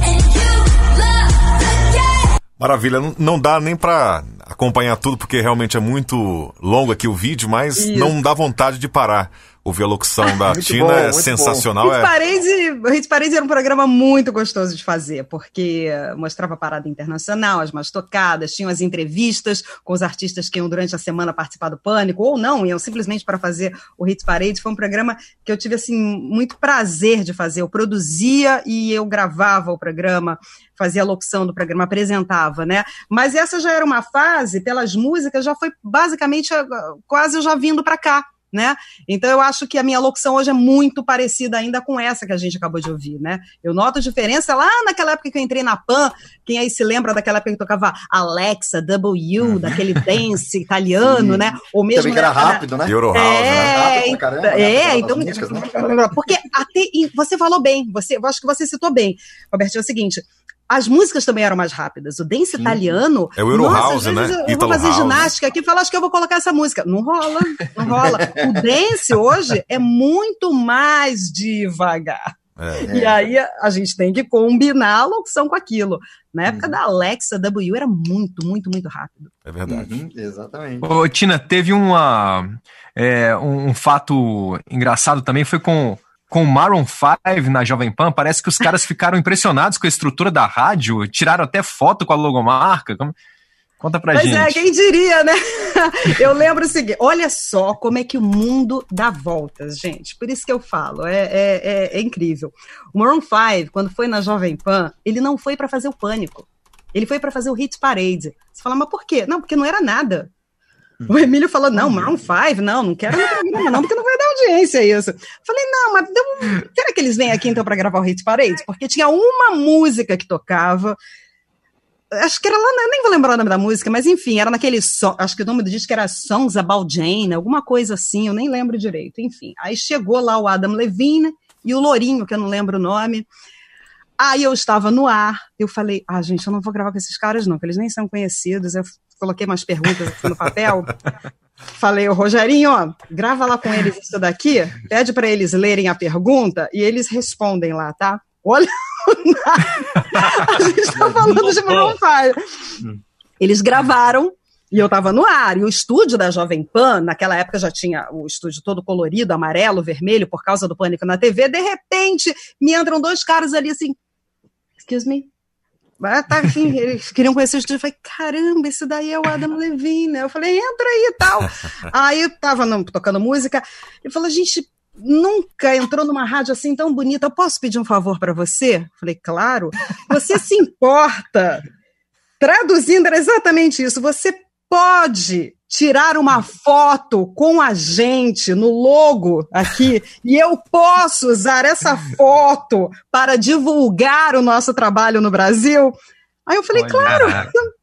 Lógico, lógico. Eu tenho essa foto. Você sabe que dia desses eu postei no Instagram. Eu falei, acredite, um dia Adam Levine me pediu, sabe? Me pediu muito para eu tirar uma foto com ele para eu dar uma forcinha na carreira dele. Ele podia, agora ele podia fazer o contrário, né? Ô, Tina, E olha, hum, nos, nos Deixa eu- seus momentos de lazer aí nos Estados Unidos, você consome a mídia brasileira ou americana? Você ouve, assiste os canais de televisão americanos ou prefere mesmo do Brasil? E como é que tá essa multiplataforma aí nos Estados Unidos? Me parece que o consumo de podcast aí tá, tá crescendo muito, né? Ó, em primeiro lugar, eu acho que o que eu mais tenho feito agora, nesse momento, é o que todo mundo tem feito aqui no Brasil, no mundo inteiro, é, é assistir as séries, né? É impressionante como é que a gente, enfim, fica muito mais tempo em casa, então acaba vendo mais séries de tudo quanto é tipo. Rádio, no geral, eu escuto sim, escuto bastante. Ah, música, né? Você perguntou, eu escuto de tudo, música brasileira, música da Europa, música aqui dos Estados Unidos e aprendi a escutar muito música latina. Aqui se escuta muito música latina aqui no sul da Flórida, na Flórida inteira. E até porque eu faço zumba, eu acabei ouvindo muita música através da ginástica. Eu falava, ah, quero ouvir em casa também. Aí fui ouvindo aqui, ouvindo ali e tal. E eu lembro que na época falavam, nossa, música latina não vai dar em nada. Isso daí é uma onda passageira. E não, gente, agora é o contrário. Agora são artistas americanos que estão pedindo para participar das músicas dos artistas latinos. Agora a situação muitas vezes se inverteu, né? O jogo virou. Então eu tenho escutado muita música latina. ah, quanto a programas, eu aí não, aí TV eu tenho internet eu sempre acesso os sites do Brasil, mas TV não, TV eu vejo muito aqui os jornais locais, Good Morning America que eu acho um programa fantástico, eu sempre acordo e assisto. Ah, os jornais, principalmente porque em época de pandemia, a gente está tendo agora protestos e toque de recolher aqui nos Estados Unidos por causa dos protestos, por causa da morte de um negro aqui na semana passada, de uma forma brutal, absurda, enfim. E eu sempre procuro estar de olho nas notícias pelo próprio trabalho que eu faço, mas enfim, e vendo, tem, tem muito programa bom aqui na televisão, muito programa legal, bacana. Então eu, eu assisto muito mais TV uh, aqui nos Estados Unidos, rádio, eu estou sempre ouvindo a nativa, uh, sempre escuto também as outras rádios para saber o que está rolando de, de música, enfim, é um, uma mescla, né? Agora, aqui você falou com relação à, à mídia social, não é isso? Aqui po Não, podcast, né? Podcast. Ah. Olha, curiosamente eu dublei, dublei não, aí no caso foi narração. Eu fiz a narração de um podcast que no ano passado, uh, se não foi o mais, estava entre os três mais assistidos, eu acho que foi o mais, chamado Doutor Morte era uma febre aqui, vai virar até filme agora em, em Hollywood. Então é o contrário, né? Os podcasts estão virando filmes por aqui. Esse não é o único. Só. Tem um outro também que está para estrear que, que foi uma coisa que virou, que era do podcast e acabou se transformando em filme. Enfim, e também as redes sociais. Aqui as pessoas usam muito Twitter e usam muito Facebook. Muito, muito, muito. Hum. Eu não tenho Facebook né? Eu, eu tenho Instagram e tenho Twitter, mas Facebook é impressionante como eles gostam aqui. Ó, quero fazer uma pergunta um pouco diferente aí. E, e vai, cabe às duas senhoritas que estão conosco nessa. nessa... Ai, Marcela! Ó, não é. Marcela tá caladinha, sabe. né? Marcela tá só só acompanhando, né? É o frio, né, Marcelo? É bom, né, também, né? É, é Responde bom, você né? agora, eu vou ficar calada. Não, é, é para duas. muito grande, vamos lá. É para as duas. Porque assim, você citou que você teve, é, sofreu um preconceito, né? Quando você chegou em São Paulo, enfim e tal. E a gente sabe que esse preconceito, o machismo ainda impera e predomina em muitos lugares, né? É, o meio do rádio já tem um olhar para nós, homens. Pô, locutor é tudo galinha, locutor é isso, que não sei o quê, que não sei o quê. Primeira coisa, parabéns ao marido de vocês que deixaram vocês fazer. Deixaram não, que, enfim, é, permitiram, né, que vocês atuassem. Não, não, não. É, é, verdade, porque tem gente que tem esse preconceito. Eu, eu, por exemplo, a minha esposa, quando eu falei que eu ia ser locutor, que, que ela me conheceu já nesse lance, ah, não, eu não quero, porque locutor é galinha. Músico, eu, eu tocava na noite. Não quero. Tá entendendo? Existe esse preconceito. Como que foi para vocês aí enfrentar isso? O marido de vocês, porque já sofreram algumas cantadas, o marido ficou nervoso. Como que, que acontece no dia a dia aí? Marcela, começa você, porque aí dependendo do que você responde, eu respondo na sequência. Boa! Olha, eu, eu não, não vejo dessa forma, assim. Comigo, pelo menos, nunca aconteceu. nunca tive dificuldade com isso. Até mesmo hoje, meu marido também, a gente se conheceu no rádio há 10 anos atrás. E a gente tem uma família hoje. E não temos problema com isso assim, né? Antes também com outros outros relacionamentos, é, não não me vi assim com esse problema. Né? Pelo Bom. menos na minha situação não. Como não... chama o seu esposo, Marcela? É o Ricardinho, ele trabalha aqui na Jovem Pan de Florianópolis também. Ele mandou um monte de pergunta aqui que eu quero fazer. Inclusive, ele estava tentando participar pelo aqui pelo YouTube, mas está com o meu perfil. Então, tipo, eu comentando na nossa ah. live. Pô, chama ele aí para fazer pergunta aí do seu lado, pô. Pô, legal, é. vou chamar. Cadê ele? Tá. Tá Tira, responde a pergunta depois a, a, o Ricardinho ah, vai fazer a pergunta para você. Eu, eu acho, eu acho o seguinte, eu já não posso fazer isso, porque se eu chamar o Gustavo, que é o meu marido, para aparecer aqui, aí sim ele me mata. Ou seja, todo o preconceito que eu nunca sofri por parte dele, eu vou sofrer nesse momento que ele não Mas... gosta de aparecer. Ele não tem nada é. a ver com o meio. Curiosamente, até quando a gente começou a namorar e quando eu falei para as pessoas, vou me casar, quem não o conhecia perguntava, ele trabalha em quê? Ele trabalha em rádio ou em TV? Aí eu falava, não, ele é engenheiro, ele trabalha com motor a diesel. Aí vinha aquela cara de decepção, assim, ele não é do meio? E não, ele não é do meio, ele não tem nada a ver. Então, assim, só que é engraçado, ele é uma pessoa extremamente comunicativa. Eu posso dizer até que muitas vezes mais do que eu. Porque, assim, pelo fato da gente ficar o dia inteiro falando, falando, falando, falando, quando eu acabo de trabalhar, eu quero ficar calada. Assim, quero descansar, quero ficar naquele meu mundinho. E ele não, ele adora falar, ele é super receptivo ele gosta de receber gente em casa, ele gosta de sair. Então, eu posso dizer até que muito do que eu sou fora do momento em que eu estou trabalhando com rádio e TV é por causa dele, né? Mas uh, a minha família, ninguém trabalha, nunca trabalhou com rádio, com televisão, com música, com cinema, absolutamente nada. Eu era o peixinho fora do aquário, né? E quando eu fui fazer faculdade, de comunicação social, eu lembro que um tio meu falou: o que, que você vai fazer de faculdade? Eu falei, ai, tio, eu tô pensando em fazer jornalismo. Não, não, minha filha, eu tô falando de faculdade. O que, que você vai fazer de faculdade? Eu falei, como assim? Eu vou fazer jornalismo. Não, não, não. Eu tô falando para sua vida, uma coisa séria. Você vai se formar em quê? Ou seja, minha família era muito diferente dessa questão artística, né? Porque na cabeça dele, e talvez até de muita gente há anos atrás, você tinha que fazer engenharia, medicina, advocacia, trabalhar com rádio, com televisão, trabalhar com jornalismo, que é isso, né? Mas eu nunca sofri nenhum tipo de preconceito, a não ser de me chamarem de taquara rachada, né? Nunca recebi nenhuma cantada diferente ou que tivesse me deixado numa situação ruim.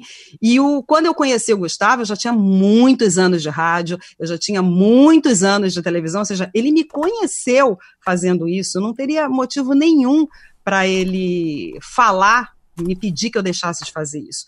Muito pelo contrário, como a gente já falou algumas vezes, quando a gente recebe um não, muitas vezes a gente pensa, será que eu ainda sou boa nisso? Ele é o primeiro a falar, você é e você vai continuar nisso. Então, quer dizer, ele é o primeiro a dar força. Que bom. Que eu acho que é o que acontece também com a Marcela. É, né? Mas eu não posso chamar ele aqui, não, porque senão ele não vai me dar força nunca mais. É, o Ricardo hoje é meu principal incentivador, assim, isso é muito bom, né? A gente ter esse apoio, com certeza, acho que faz toda a diferença. Chama né? o Ricardo aí para participar. Faz a pergunta aí, Ricardo. Ah, já chamei. Vem cá, Ri. Vem cá, vem cá, vou chamar pela live mesmo.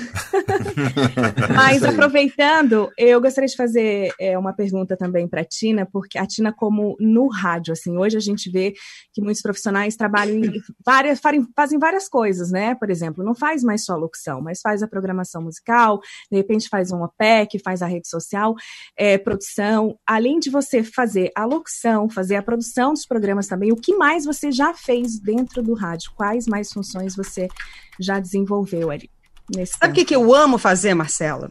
É. Quando eu comecei a fazer a faculdade, eu queria muito, muito, muito editar trailer de filme. Olha que loucura. Nossa, desde que, eu posso dizer que desde criança eu tinha fascinação, mais do que ver o filme, era ver o trailer do filme. A forma como você tinha em tão pouco tempo de vender uma história inteira, porque verdade seja dita, o trailer, ele pode deixar o filme maravilhoso e ele pode acabar com o filme. Por que, que eu estou falando isso? Porque uma das coisas que mais me dá prazer em rádio e em televisão também é a edição. Então, quando eu trabalhei aí no Brasil, na Transamérica, não. Na, quer dizer, na Transamérica eu fazia locução, mas também no estúdio ao vivo eu produzia, era eu que ia atrás das perguntas, enfim. Na Jovem Pan, já foi tudo. Com o tempo veio, veio rede social, veio internet, a gente foi fazendo outras coisas. Mas eu sempre cuidei da parte jornalística da, da FM e sempre trabalhei ali junto com a produção. Eu produzia o Hit Parade, o Pan News o nosso horário, você sabe muito bem disso. Uh, locutor de FM não é igual a M, a gente faz de tudo. Então a gente não é só locutora, a gente, enfim, é de tudo. Mas o que mais eu adorava fazer, além da locução, era depois do horário sentar lá com o Rogério, com o Fernando, Eri, enfim, todos aqueles que trabalharam comigo na Jovem Pan e ficar ali editando. E eu falava, posso também eu editar? Então eu sempre adorei edição. Até hoje, quando eu tenho que pegar uma matéria de TV, por exemplo, eu sempre falo, deixa que eu edito, eu quero editar. Enfim, eu adoro fazer isso.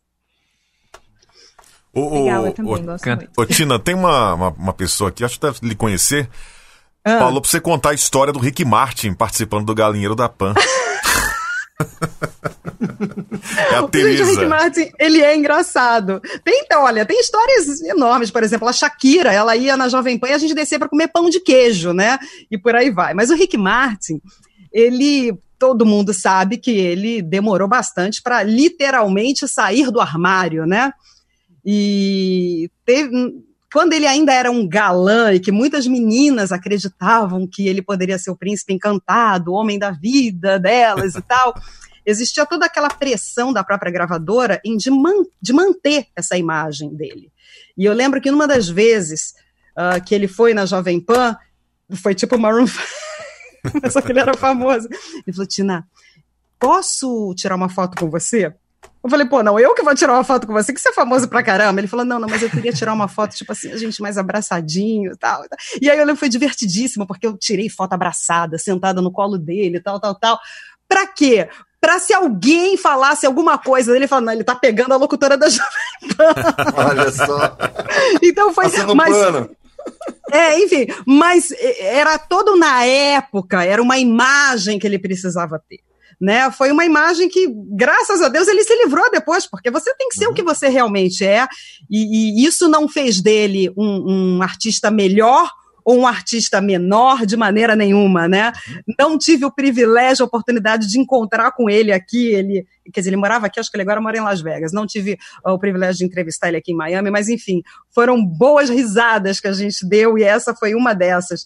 Uh, foto eu agarrada com o Rick Martin, mas não, meninas, eu nunca peguei o Rick Martin. Bom, o, o tempo Beleza. da Tina, né, ah. já foi papo tá muito bom. Se você quiser continuar, Pra gente é uma dá, honra. Não, dá pra continuar. A gente conversou, pra, pra explicar, porque ele perguntou se dá pra continuar. Ele falou, quanto tempo a gente uh, podia ficar conversando, né? Eu falei, olha, o tempo que for, até minha filha bater aqui na porta e falar, mãe, tô com fome, porque aqui não tem essa de ajudar. Aqui a gente é tudo. A gente é locutora, dubladora, apresentadora, faxineira, cozinheira, etc e tal. Mas ela não bateu na porta, é capaz do meu marido ter feito alguma coisa para ela comer, então vambora. Como, vambora, é, que é, é o nome do seu esposo? nome do seu esposo? Oi? Qual o nome do seu esposo? Gustavo. O Gustavo, Gustavo, obrigado. Segura mais um pouquinho a sua filha aí pra gente. Não, tá tranquilo, é, gente. Continuar aqui com o bate-papo com a Tina, tá? Bom, um abraço aqui pro grande Perim. fala assim, ô, ô, Tina, é duas horas de live. Parece que é muita coisa, né? Não, Mas, é, não. Passa vai rolando, vai rolando. Porque é assim, eu sempre quando faço o nativão até brinco, né? Acabou já? Acabou, né? Porque tudo que é bom passa rápido. Ah, né? legal. Então... Você tá fazendo nativão, tá apresentando nativão? Tô, tô. Eu não ah, só faço a voz. Não, eu ah, faço eu voz padrão. voz padrão, pô. Não, não, não. Eu faço as chamadas, a voz padrão feminina junto com o Bruno. E, e, apresento o Nativão, que é sábado e domingo às duas da tarde, que aí eu converso com os locutores, né, de, de todo o Brasil da Nativa. Mas, enfim, é o que eu falo sempre no programa, né? É o que é bom passa rápido, né? Então, já deu quanto tempo aí que a gente está? Quase uma hora e meia. Num... Quase, Nossa. quase. É, bom, muita história para contar. Tem participação do pessoal aqui, é, pelo WhatsApp. Gente, não, me, não precisa me xingar, tá? O pessoal vai mandando mensagem. Ah, você não coloca a pergunta, aquela coisa toda. Mas a gente vai colocar assim, assim que poss possível, tá? E manda um abraço aqui o grande Perim, que tá na Itália nesse momento acompanhando, dizendo, ah, a Tina é muito simpática, né? Então, valeu Perim, obrigado pela sua audiência. Vamos aqui ao nosso WhatsApp. Fala pessoal, tudo bem? Boa noite. Boa noite para todo mundo na frequência, boa noite você que tá curtindo aí. Eu gosto de curtir aqui no YouTube, aqui no meu home studio aqui, tá muito bacana o conteúdo, a hora tá voando aí, né? Bem, é, Tina, Pós-pandemia, o rádio. Como que você vê o rádio pós-pandemia? Home studio hoje, gravação. Como que você está enxergando o mercado? Como que é aí nos Estados Unidos? Abraço para todo mundo, boa noite. Tina Roma, beijão lindo sua história no rádio. Uma linda oh, história sem seguida. É o Kiko de Sorocaba, São Paulo. Oi, Kiko! Beijo, Kiko! Beijo, galera aí de Sorocaba. Uh, não muda. A pandemia, como o próprio nome fala, né? Não é só no Brasil, não é só nos Estados Unidos, é no mundo inteiro. E não diz respeito só aos locutores, só a TV, só a rádio, é tudo. Todo mundo, de repente, num espirro, eu posso dizer, teve que aprender a trabalhar, a se virar de casa. Uh, eu sempre trabalhei muito de casa. Quando eu vim, mesmo no Brasil, muitas das narrações que eu fazia para a TV, e mesmo gravações na época, na Jovem Pan, eu fazia da minha casa. Então, eu sempre mantive uh, estúdio em casa. Quando eu viajava, eu, eu tenho equipamento que pode gravar Uh, uh, para a gente deixar assim, posso dizer, entendível, né, para aquelas pessoas que não são de rádio, eu sempre tive um microfone que pudesse ser acoplado a um celular e que eu pudesse gravar de qualquer lugar, seja do carro, uh, seja num, dentro de um quarto de hotel, que você deita na cama, gente, é assim que funciona, né? O estúdio super chique. Você deita na cama e você coloca o cobertor por cima e você grava. Eu sempre tive que fazer isso, porque mesmo com TV, às vezes tem uma matéria do meio da rua e você tem que gravar a locução onde é que você e aqui, no, aqui nos Estados Unidos é muito comum você ter casas com closet, closet que seria o armário, é como se fosse um quarto e que você consegue entrar no armário. Esse é o ambiente perfeito para um estúdio dentro de casa. Então, desde que eu me mudei para cá, eu sempre gravei dentro desse cafofo, né? Eu posso dizer assim. Hoje, daqui de onde eu estou falando com vocês, eu tenho aqui o meu microfone, eu tenho aqui o computador, e aí eu tenho toda uma acústica, porque eu tenho a parede mais alto, teto alto. Drywall, né? Então, enfim, n- não que eu tenha feito isso, não, viu? por isso que eu sou casada com um engenheiro. O meu marido que montou tudo e deixou perfeito, que eu falo, né? Muita gente às vezes me pergunta, teve um rapaz que perguntou agora há pouco, qual equipamento que você usa, tal, tal, tal. Eu vou entender o nome do microfone e da mesa, o resto é tudo com ele, porque ah, muita gente acha, ai, você entende de tudo? Não, não, eu sou da mais parte artística, a parte realmente de como o negócio funciona, não. Mas, enfim, aqui nos Estados Unidos todo mundo está trabalhando de casa. A gente vê bons locutores, locutores de rádios enormes, rádios grandes em todo, todo o país, que estão fazendo programas de casa, assim como apresentadores de TV também, que aprenderam, de repente, a, a se filmarem, a colocarem um, um tripé. Não sei se está dando para vocês verem aqui, ó. Aqui eu tenho um tripé. Se eu tiver que gravar da rua, eu coloco meu celular ali e eu mesma me gravo.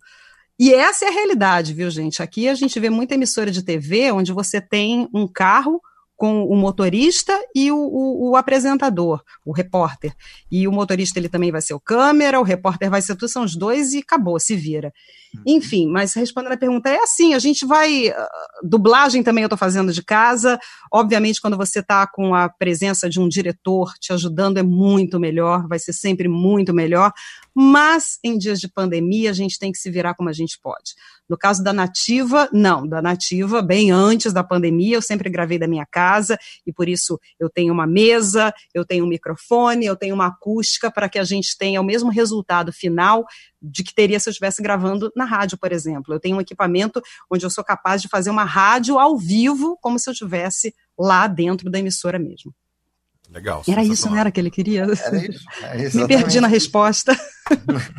E cada vez mais está sendo isso, né? A gente trabalhar com a mobilidade, né? Ter esse Uhum. recurso.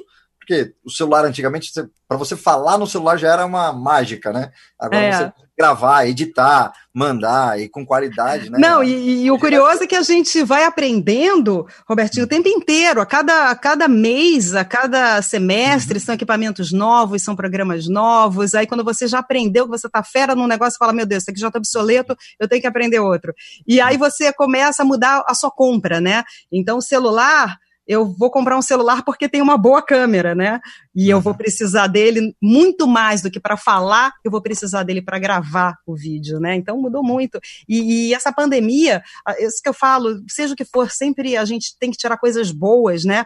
ah, de tudo. E, e essa pandemia vai ensinar muita gente isso. A gente se virar de casa, muitas pessoas, qualquer que seja o trabalho, muitas pessoas que não acreditavam que as outras pudessem trabalhar à distância, agora eles estão vendo que alguns casos não funcionam, mas em muitos casos isso funciona, isso é possível. Então eu acho que vai ser assim, o mundo vai, vai ser bem diferente depois disso. Com Até no casos que não funcionam, praticamente as pessoas se reinventam, né? Começam a aprender a fazer outras coisas, aprender a Uhum. cozinhar, fazer É, bolo. fazer pão. fazer máscara, fazer alguma A engordar outra coisa também, né? Ah, isso também. Tô 10 quilos a mais aqui. É, meu. Experimentar os bolos. Já vou deixar a dica. A, a Tina vai fazer uma playlist de zumba pra gente, É, né? A gente vai marcar uma, uma próxima live e aí a gente vai ter os 15 minutos finais só de exercício. Fechou, Tina? Oi? Não tá funcionando aqui, acho que deu um problema na transmissão, eu não te ouvi direito. Vai de novo. Vai de novo que vale a pena. É. Eu disse que na próxima live nós Não, vamos eu sei, eu tô te enrolando. Bom, é, deixa eu mandar um abraço aqui ao grande Raí da, de Barra Mansa, tá ligado com a gente. Inclusive tá na rádio agora ao vivo, mas tá sempre acompanhando aqui, mandou foto, vou colocar na tela aí, deixa eu ver se eu consigo. É sempre bom dar Ó, o moral pra essa rapaz. cara. O Elinho Bonfim também, o Elinho Bonfim. É, o Elinho falou que lembra da Tina fazendo os VTs do Bonanza Supermercados. Nossa, diretamente de Recife, Recife. Caruaru. Pernambuco. É, rapaz. Elinho é grande parceiro Gabi nosso. tá aí do mandando um abraço pra você também, viu, Tina? Opa, beijo grande, beijo.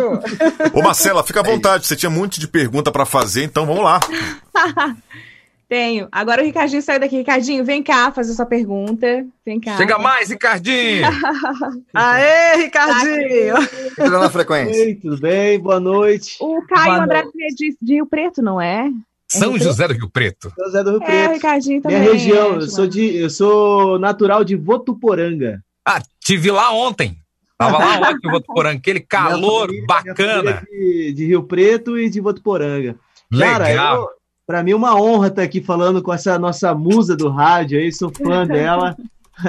Você tem uma musa aí do seu lado, o que, que é isso? Eu, Marcela eu foi minha parceira. Para mim, as duas melhores locutoras do Brasil, Tina Roma e Marcela Lame. Marcela foi minha parceira na Jovem Pan, caramba! Tá com uma musa aí do seu lado. Ô, Tina, eu tenho uma pergunta para te falar. Voltando no assunto, eu estava ali na sala acompanhando aqui o bate-papo, tá muito bom, parabéns aí pelo bate-papo. Eu quero voltar um pouquinho no assunto da, da dublagem. Eu sou fã desse universo, sempre achei o máximo, inclusive desde garoto, sempre gostei de, de assistir filmes dublados, e aí até eu brinco, né? Versão brasileira, Herbert Richard, eu acho o máximo tudo esse, esse universo. E eu quero saber o seguinte: para fazer dublagem, é, precisa saber falar outras línguas, precisa dominar, por exemplo, o inglês ou o espanhol, depende do, do, do da dublagem que você vai fazer. E se é necessário, para quem quer entrar nesse mundo, se é necessário fazer um curso de. de é, precisa saber atuar, fazer um curso de teatro, é interessante saber também atuar. Eu sempre tive essa dúvida. Vamos lá, vamos em partes. Primeiro, eu, eu não me sinto, eu não posso dizer, uh, porque senão muita gente até no Brasil vai falar, ah, quem é ela? Ela nunca fez nenhum curso, né, aqui no Brasil, e de repente está dizendo que é dubladora. Não, gente, eu estou aprendendo a cada dia. Eu espero, quem, quem viu meu trabalho como dubladora, quem ouviu meu trabalho como dubladora no Brasil, espero que tenham gostado. Se não gostaram, me desculpem, porque eu ainda estou aprendendo. Mas aqui, aqui nos Estados Unidos é diferente. No Brasil, você tem que ser ator, você tem que fazer um curso. Eu nunca fiz esse curso. Eu já até havia dito, quando eu era adolescente, eu fiz curso de teatro durante uns 3, 4 anos, mas nunca me formei. Eu não sei se isso no Brasil seria o suficiente. Se bem que eu vou te falar uma coisa: eu vejo muitos dubladores fazendo narração, e nem por isso nós, narradores, obrigamos que eles tenham algum curso. Mas, enfim, quem sou eu para falar? Isso daí é no Brasil, é uma regra. Então, eu, eu, eu não vou dar minha opinião né? Agora, você também tinha me perguntado com a questão uma outra coisa, deixa eu primeiro de responder. Uma outra coisa com relação à língua, sempre ajuda muito. Uh, quando eu, eu, dublo muita coisa aqui, que o original é em espanhol e o original é em inglês. Isso ajuda muito porque, às vezes, você está vendo ali, tá, você consegue acompanhar em que momento está. Agora, se eu tivesse que dominar tudo quanto é língua, eu estava frita, porque o que eu mais tenho dublado agora é novela turca. E é engraçado porque a gente não entende nada. então, assim, no momento em que eu tô dublando, eu não consigo entender uma palavra, porque mesmo que você não fale italiano, que você não fale francês, que você não fale espanhol, que você não fale inglês, você consegue mais ou menos saber ali onde está. Agora, no caso do turco, gente, não, não dá. Você só sabe que quando a pessoa fechou a boca, você tem que parar de falar. Agora, se você está falando a mesma coisa que ela, eu acredito em quem está escrevendo vendo, acho que é por aí. Agora, uma outra coisa, sim, a dublagem é apaixonante. Eu hoje eu posso dizer que é um dos trabalhos que eu mais me sinto realizada em fazer. E aí você passa a ver os filmes, tudo que tem na televisão, você passa a ver de uma forma diferente. Hoje em dia, quando eu vejo uma série, eu fico prestando muita atenção na boca da pessoa, do jeito dela falar, porque, claro, a gente, como eu falei, a gente está sempre aprendendo, né? E isso é curioso. A partir do momento que você dubla, você vê uh, de um jeito diferente, puxando um pouquinho sardinha para o nosso lado. Uh, eu acabei de falar que eu não, quem sou eu para falar uh, da obrigatoriedade de ter um curso para se dublar no Brasil, mas se é isso, que bom que tem isso, porque eu posso dizer que a dublagem brasileira, com certeza, é uma das melhores ou a melhor do mundo. Eu vejo aqui séries que são séries alemãs, que são séries de outras línguas e que são dubladas no inglês. Gente, é uma coisa horrorosa. Então, parabéns a todos os dubladores do Brasil uh, por fazerem um trabalho tão bonito, tão bem feito, não só de, da questão da, de estar tá ali no tempo certo, mas também de interpretação. Que eu não vejo isso quando tem o contrário, quando é dublado no inglês, por exemplo, ou mesmo no espanhol. Às vezes eu estou dublando novela turca, que foi dublada no espanhol, e eu estou dublando no português, ou seja, já é o, a dublagem da dublagem, e também não chega aos pés da dublagem brasileira. Tina, tem Tina, situação por... Perdão. Perdão, Não, por exemplo, é, você está mencionando que está dublando uma novela turca.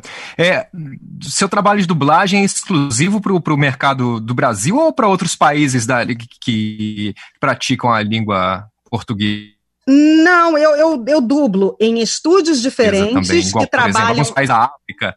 Isso, é, é o, o material que a gente dubla, que é o, o português brasileiro, né? Ele é levado para o Brasil, mas eu sei de muitas novelas também, como você disse, vão para a África, vão para países de língua portuguesa. Para Portugal, não.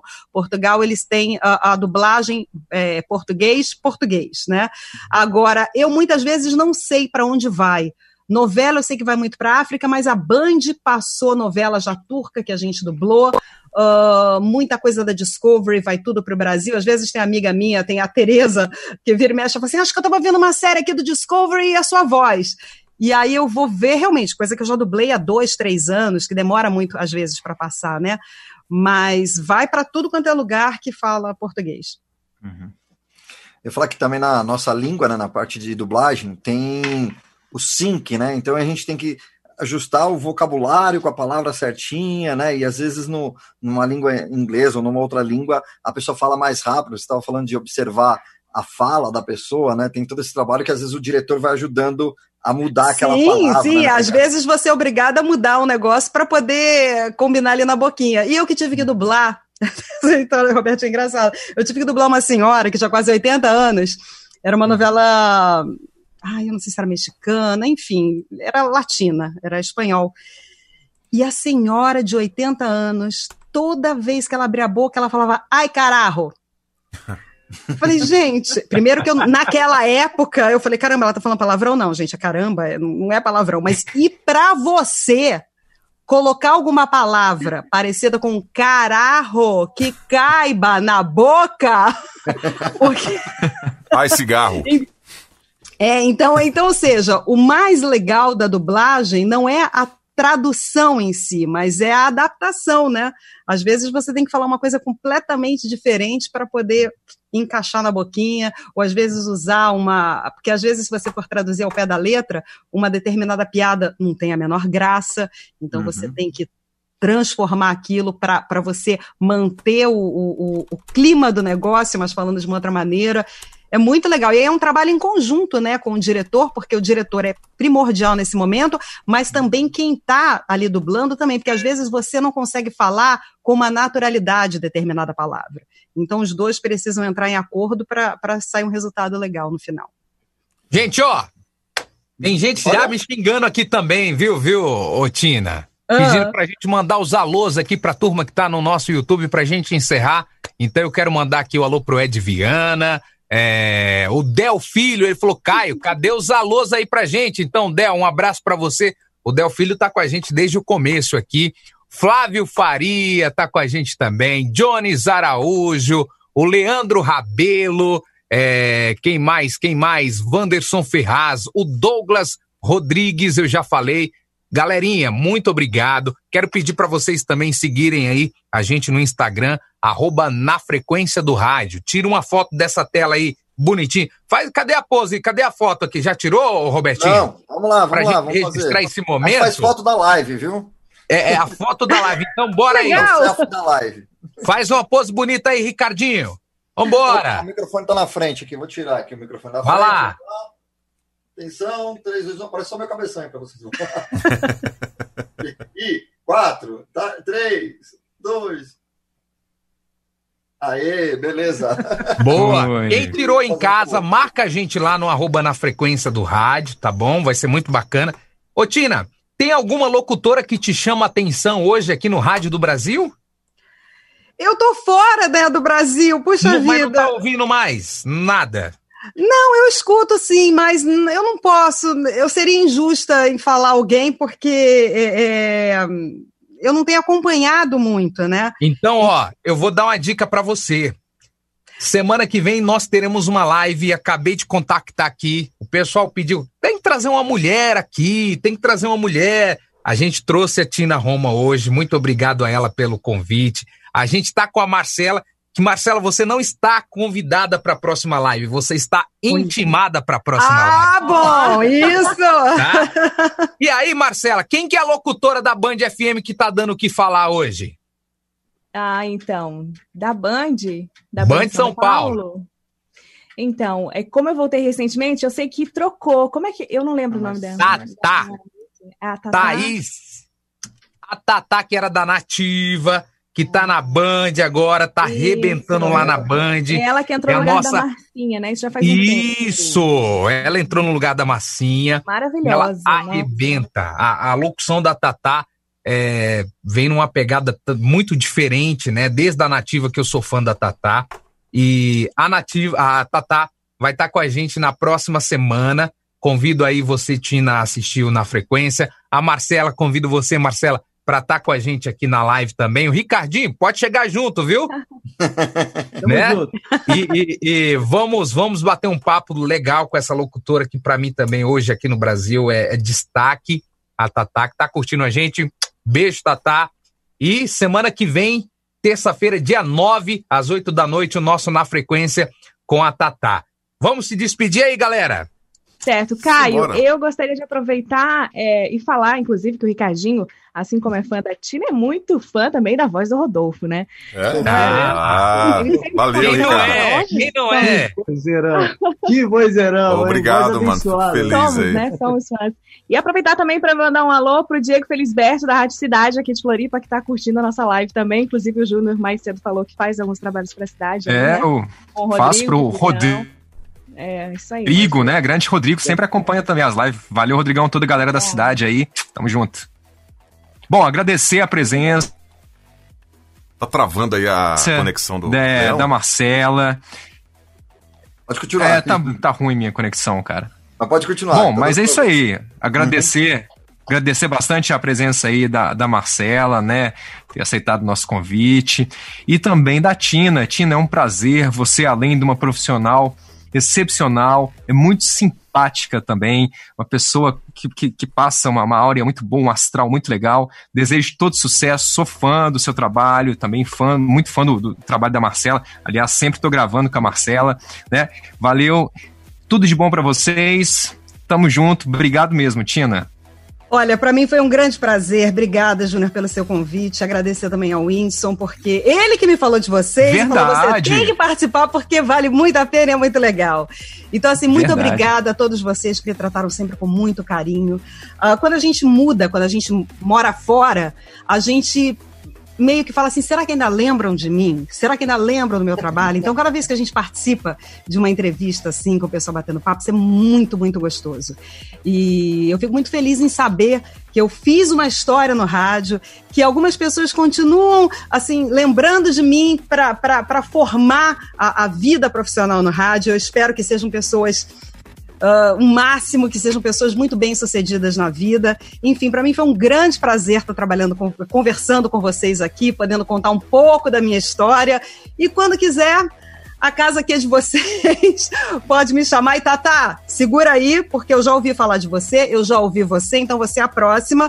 Vamos lá, eu vou estar te assistindo com certeza. E todos vocês, foi muito, muito, muito bem tratado. Foi tudo ótimo, maravilhoso. A gente fica feliz. Que bom. Muito Que feliz. ótimo, ficamos muito felizes. Marcela, obrigado também por ter aceito o meu convite, tá? Marcela, parceira minha, acho que vai fazer quatro anos já. A gente tem esse feedback, troca Faz voz aqui e tempo, acolá. é. Faz um bom tempo, né? Faz Eu sou um fã tempo, da Marcela, inclusive a Marcela lembra muito seu timbre, né? E assim, as pessoas, quando eu gravo com a Marcela, é a Tina? Não, mas parece Nossa. muito. Imagina! É, muito Nossa, parecido. ela é que não, muito bom. Eu fico muito feliz quando eu escuto alguém falando, nossa, a voz se parece. É porque é isso. Vou repetir, não tem essa de ser locutor, não tem essa de ser locutora. Tem da gente ser comunicador, não importa o sexo. E é isso, é para isso que a gente está aqui, né? Então eu fico muito feliz quando você falou, nossa, você é muito simpática, né? Ah, ah, traz coisas boas. E eu acho que foi isso que eu sempre procurei fazer a minha vida inteira em rádio. É levar coisas boas, deixar a outra pessoa que está ouvindo a gente de bem, né, bem-humorada, porque a gente já escuta tanta coisa ruim o tempo inteiro. Então acho que essa é a minha missão, levar alegria para todo mundo. Então se eu consigo fazer isso, que bom, tô super feliz. O Ricardinho, obrigado também pela sua participação aí no finalzinho já. Tá convidado aí pro próximo, tá? Muito, muito legal o bate-papo, show de bola. Vou Ô, Ricardinho, quando vier pra região, avisa, pô, pra gente fazer aquele churrasquinho, que você sabe que a região. Né, o pessoal acha que churrasco é mais pro sul, mas não é não. Aqui que tem churrasco bom, viu? Eu vou te falar que até nisso o brasileiro é melhor, porque churrasco aqui é só hambúrguer e salsicha, né? Aí, Aí, o tá meu marido, quando vai fazer churrasco, vem a vizinhança inteira. E posso comer picanha, porque fica todo mundo doido. E eu convido vocês para fazer um regime, né? Pelo menos aqui, eu, Caio Andrade, né? O cara tá A uma gente um dia vai bolacha. fazer o na frequência no churrasco, Redonda, né? né? O cara tá uma Eu e o bolacha. Rodolfo, a gente tá vendo quem vai ser a próxima cara do biscoito traquinas. Bom, pessoal, grande abraço pra todo mundo. É, a gente vai encerrar por aqui, mas vocês aguentam um pouquinho pra gente falar rapidinho off, pra gente realmente encerrar de verdade, tá bom? Um abraço pra você que acompanhou essa live, compartilha no grupo aí da família, compartilha nos grupos de comunicadores que você tem no WhatsApp, dá o seu like, seu dislike também é importante pra gente e se inscreva no canal que é muito interessante no nosso projeto, tá bom? Abraço!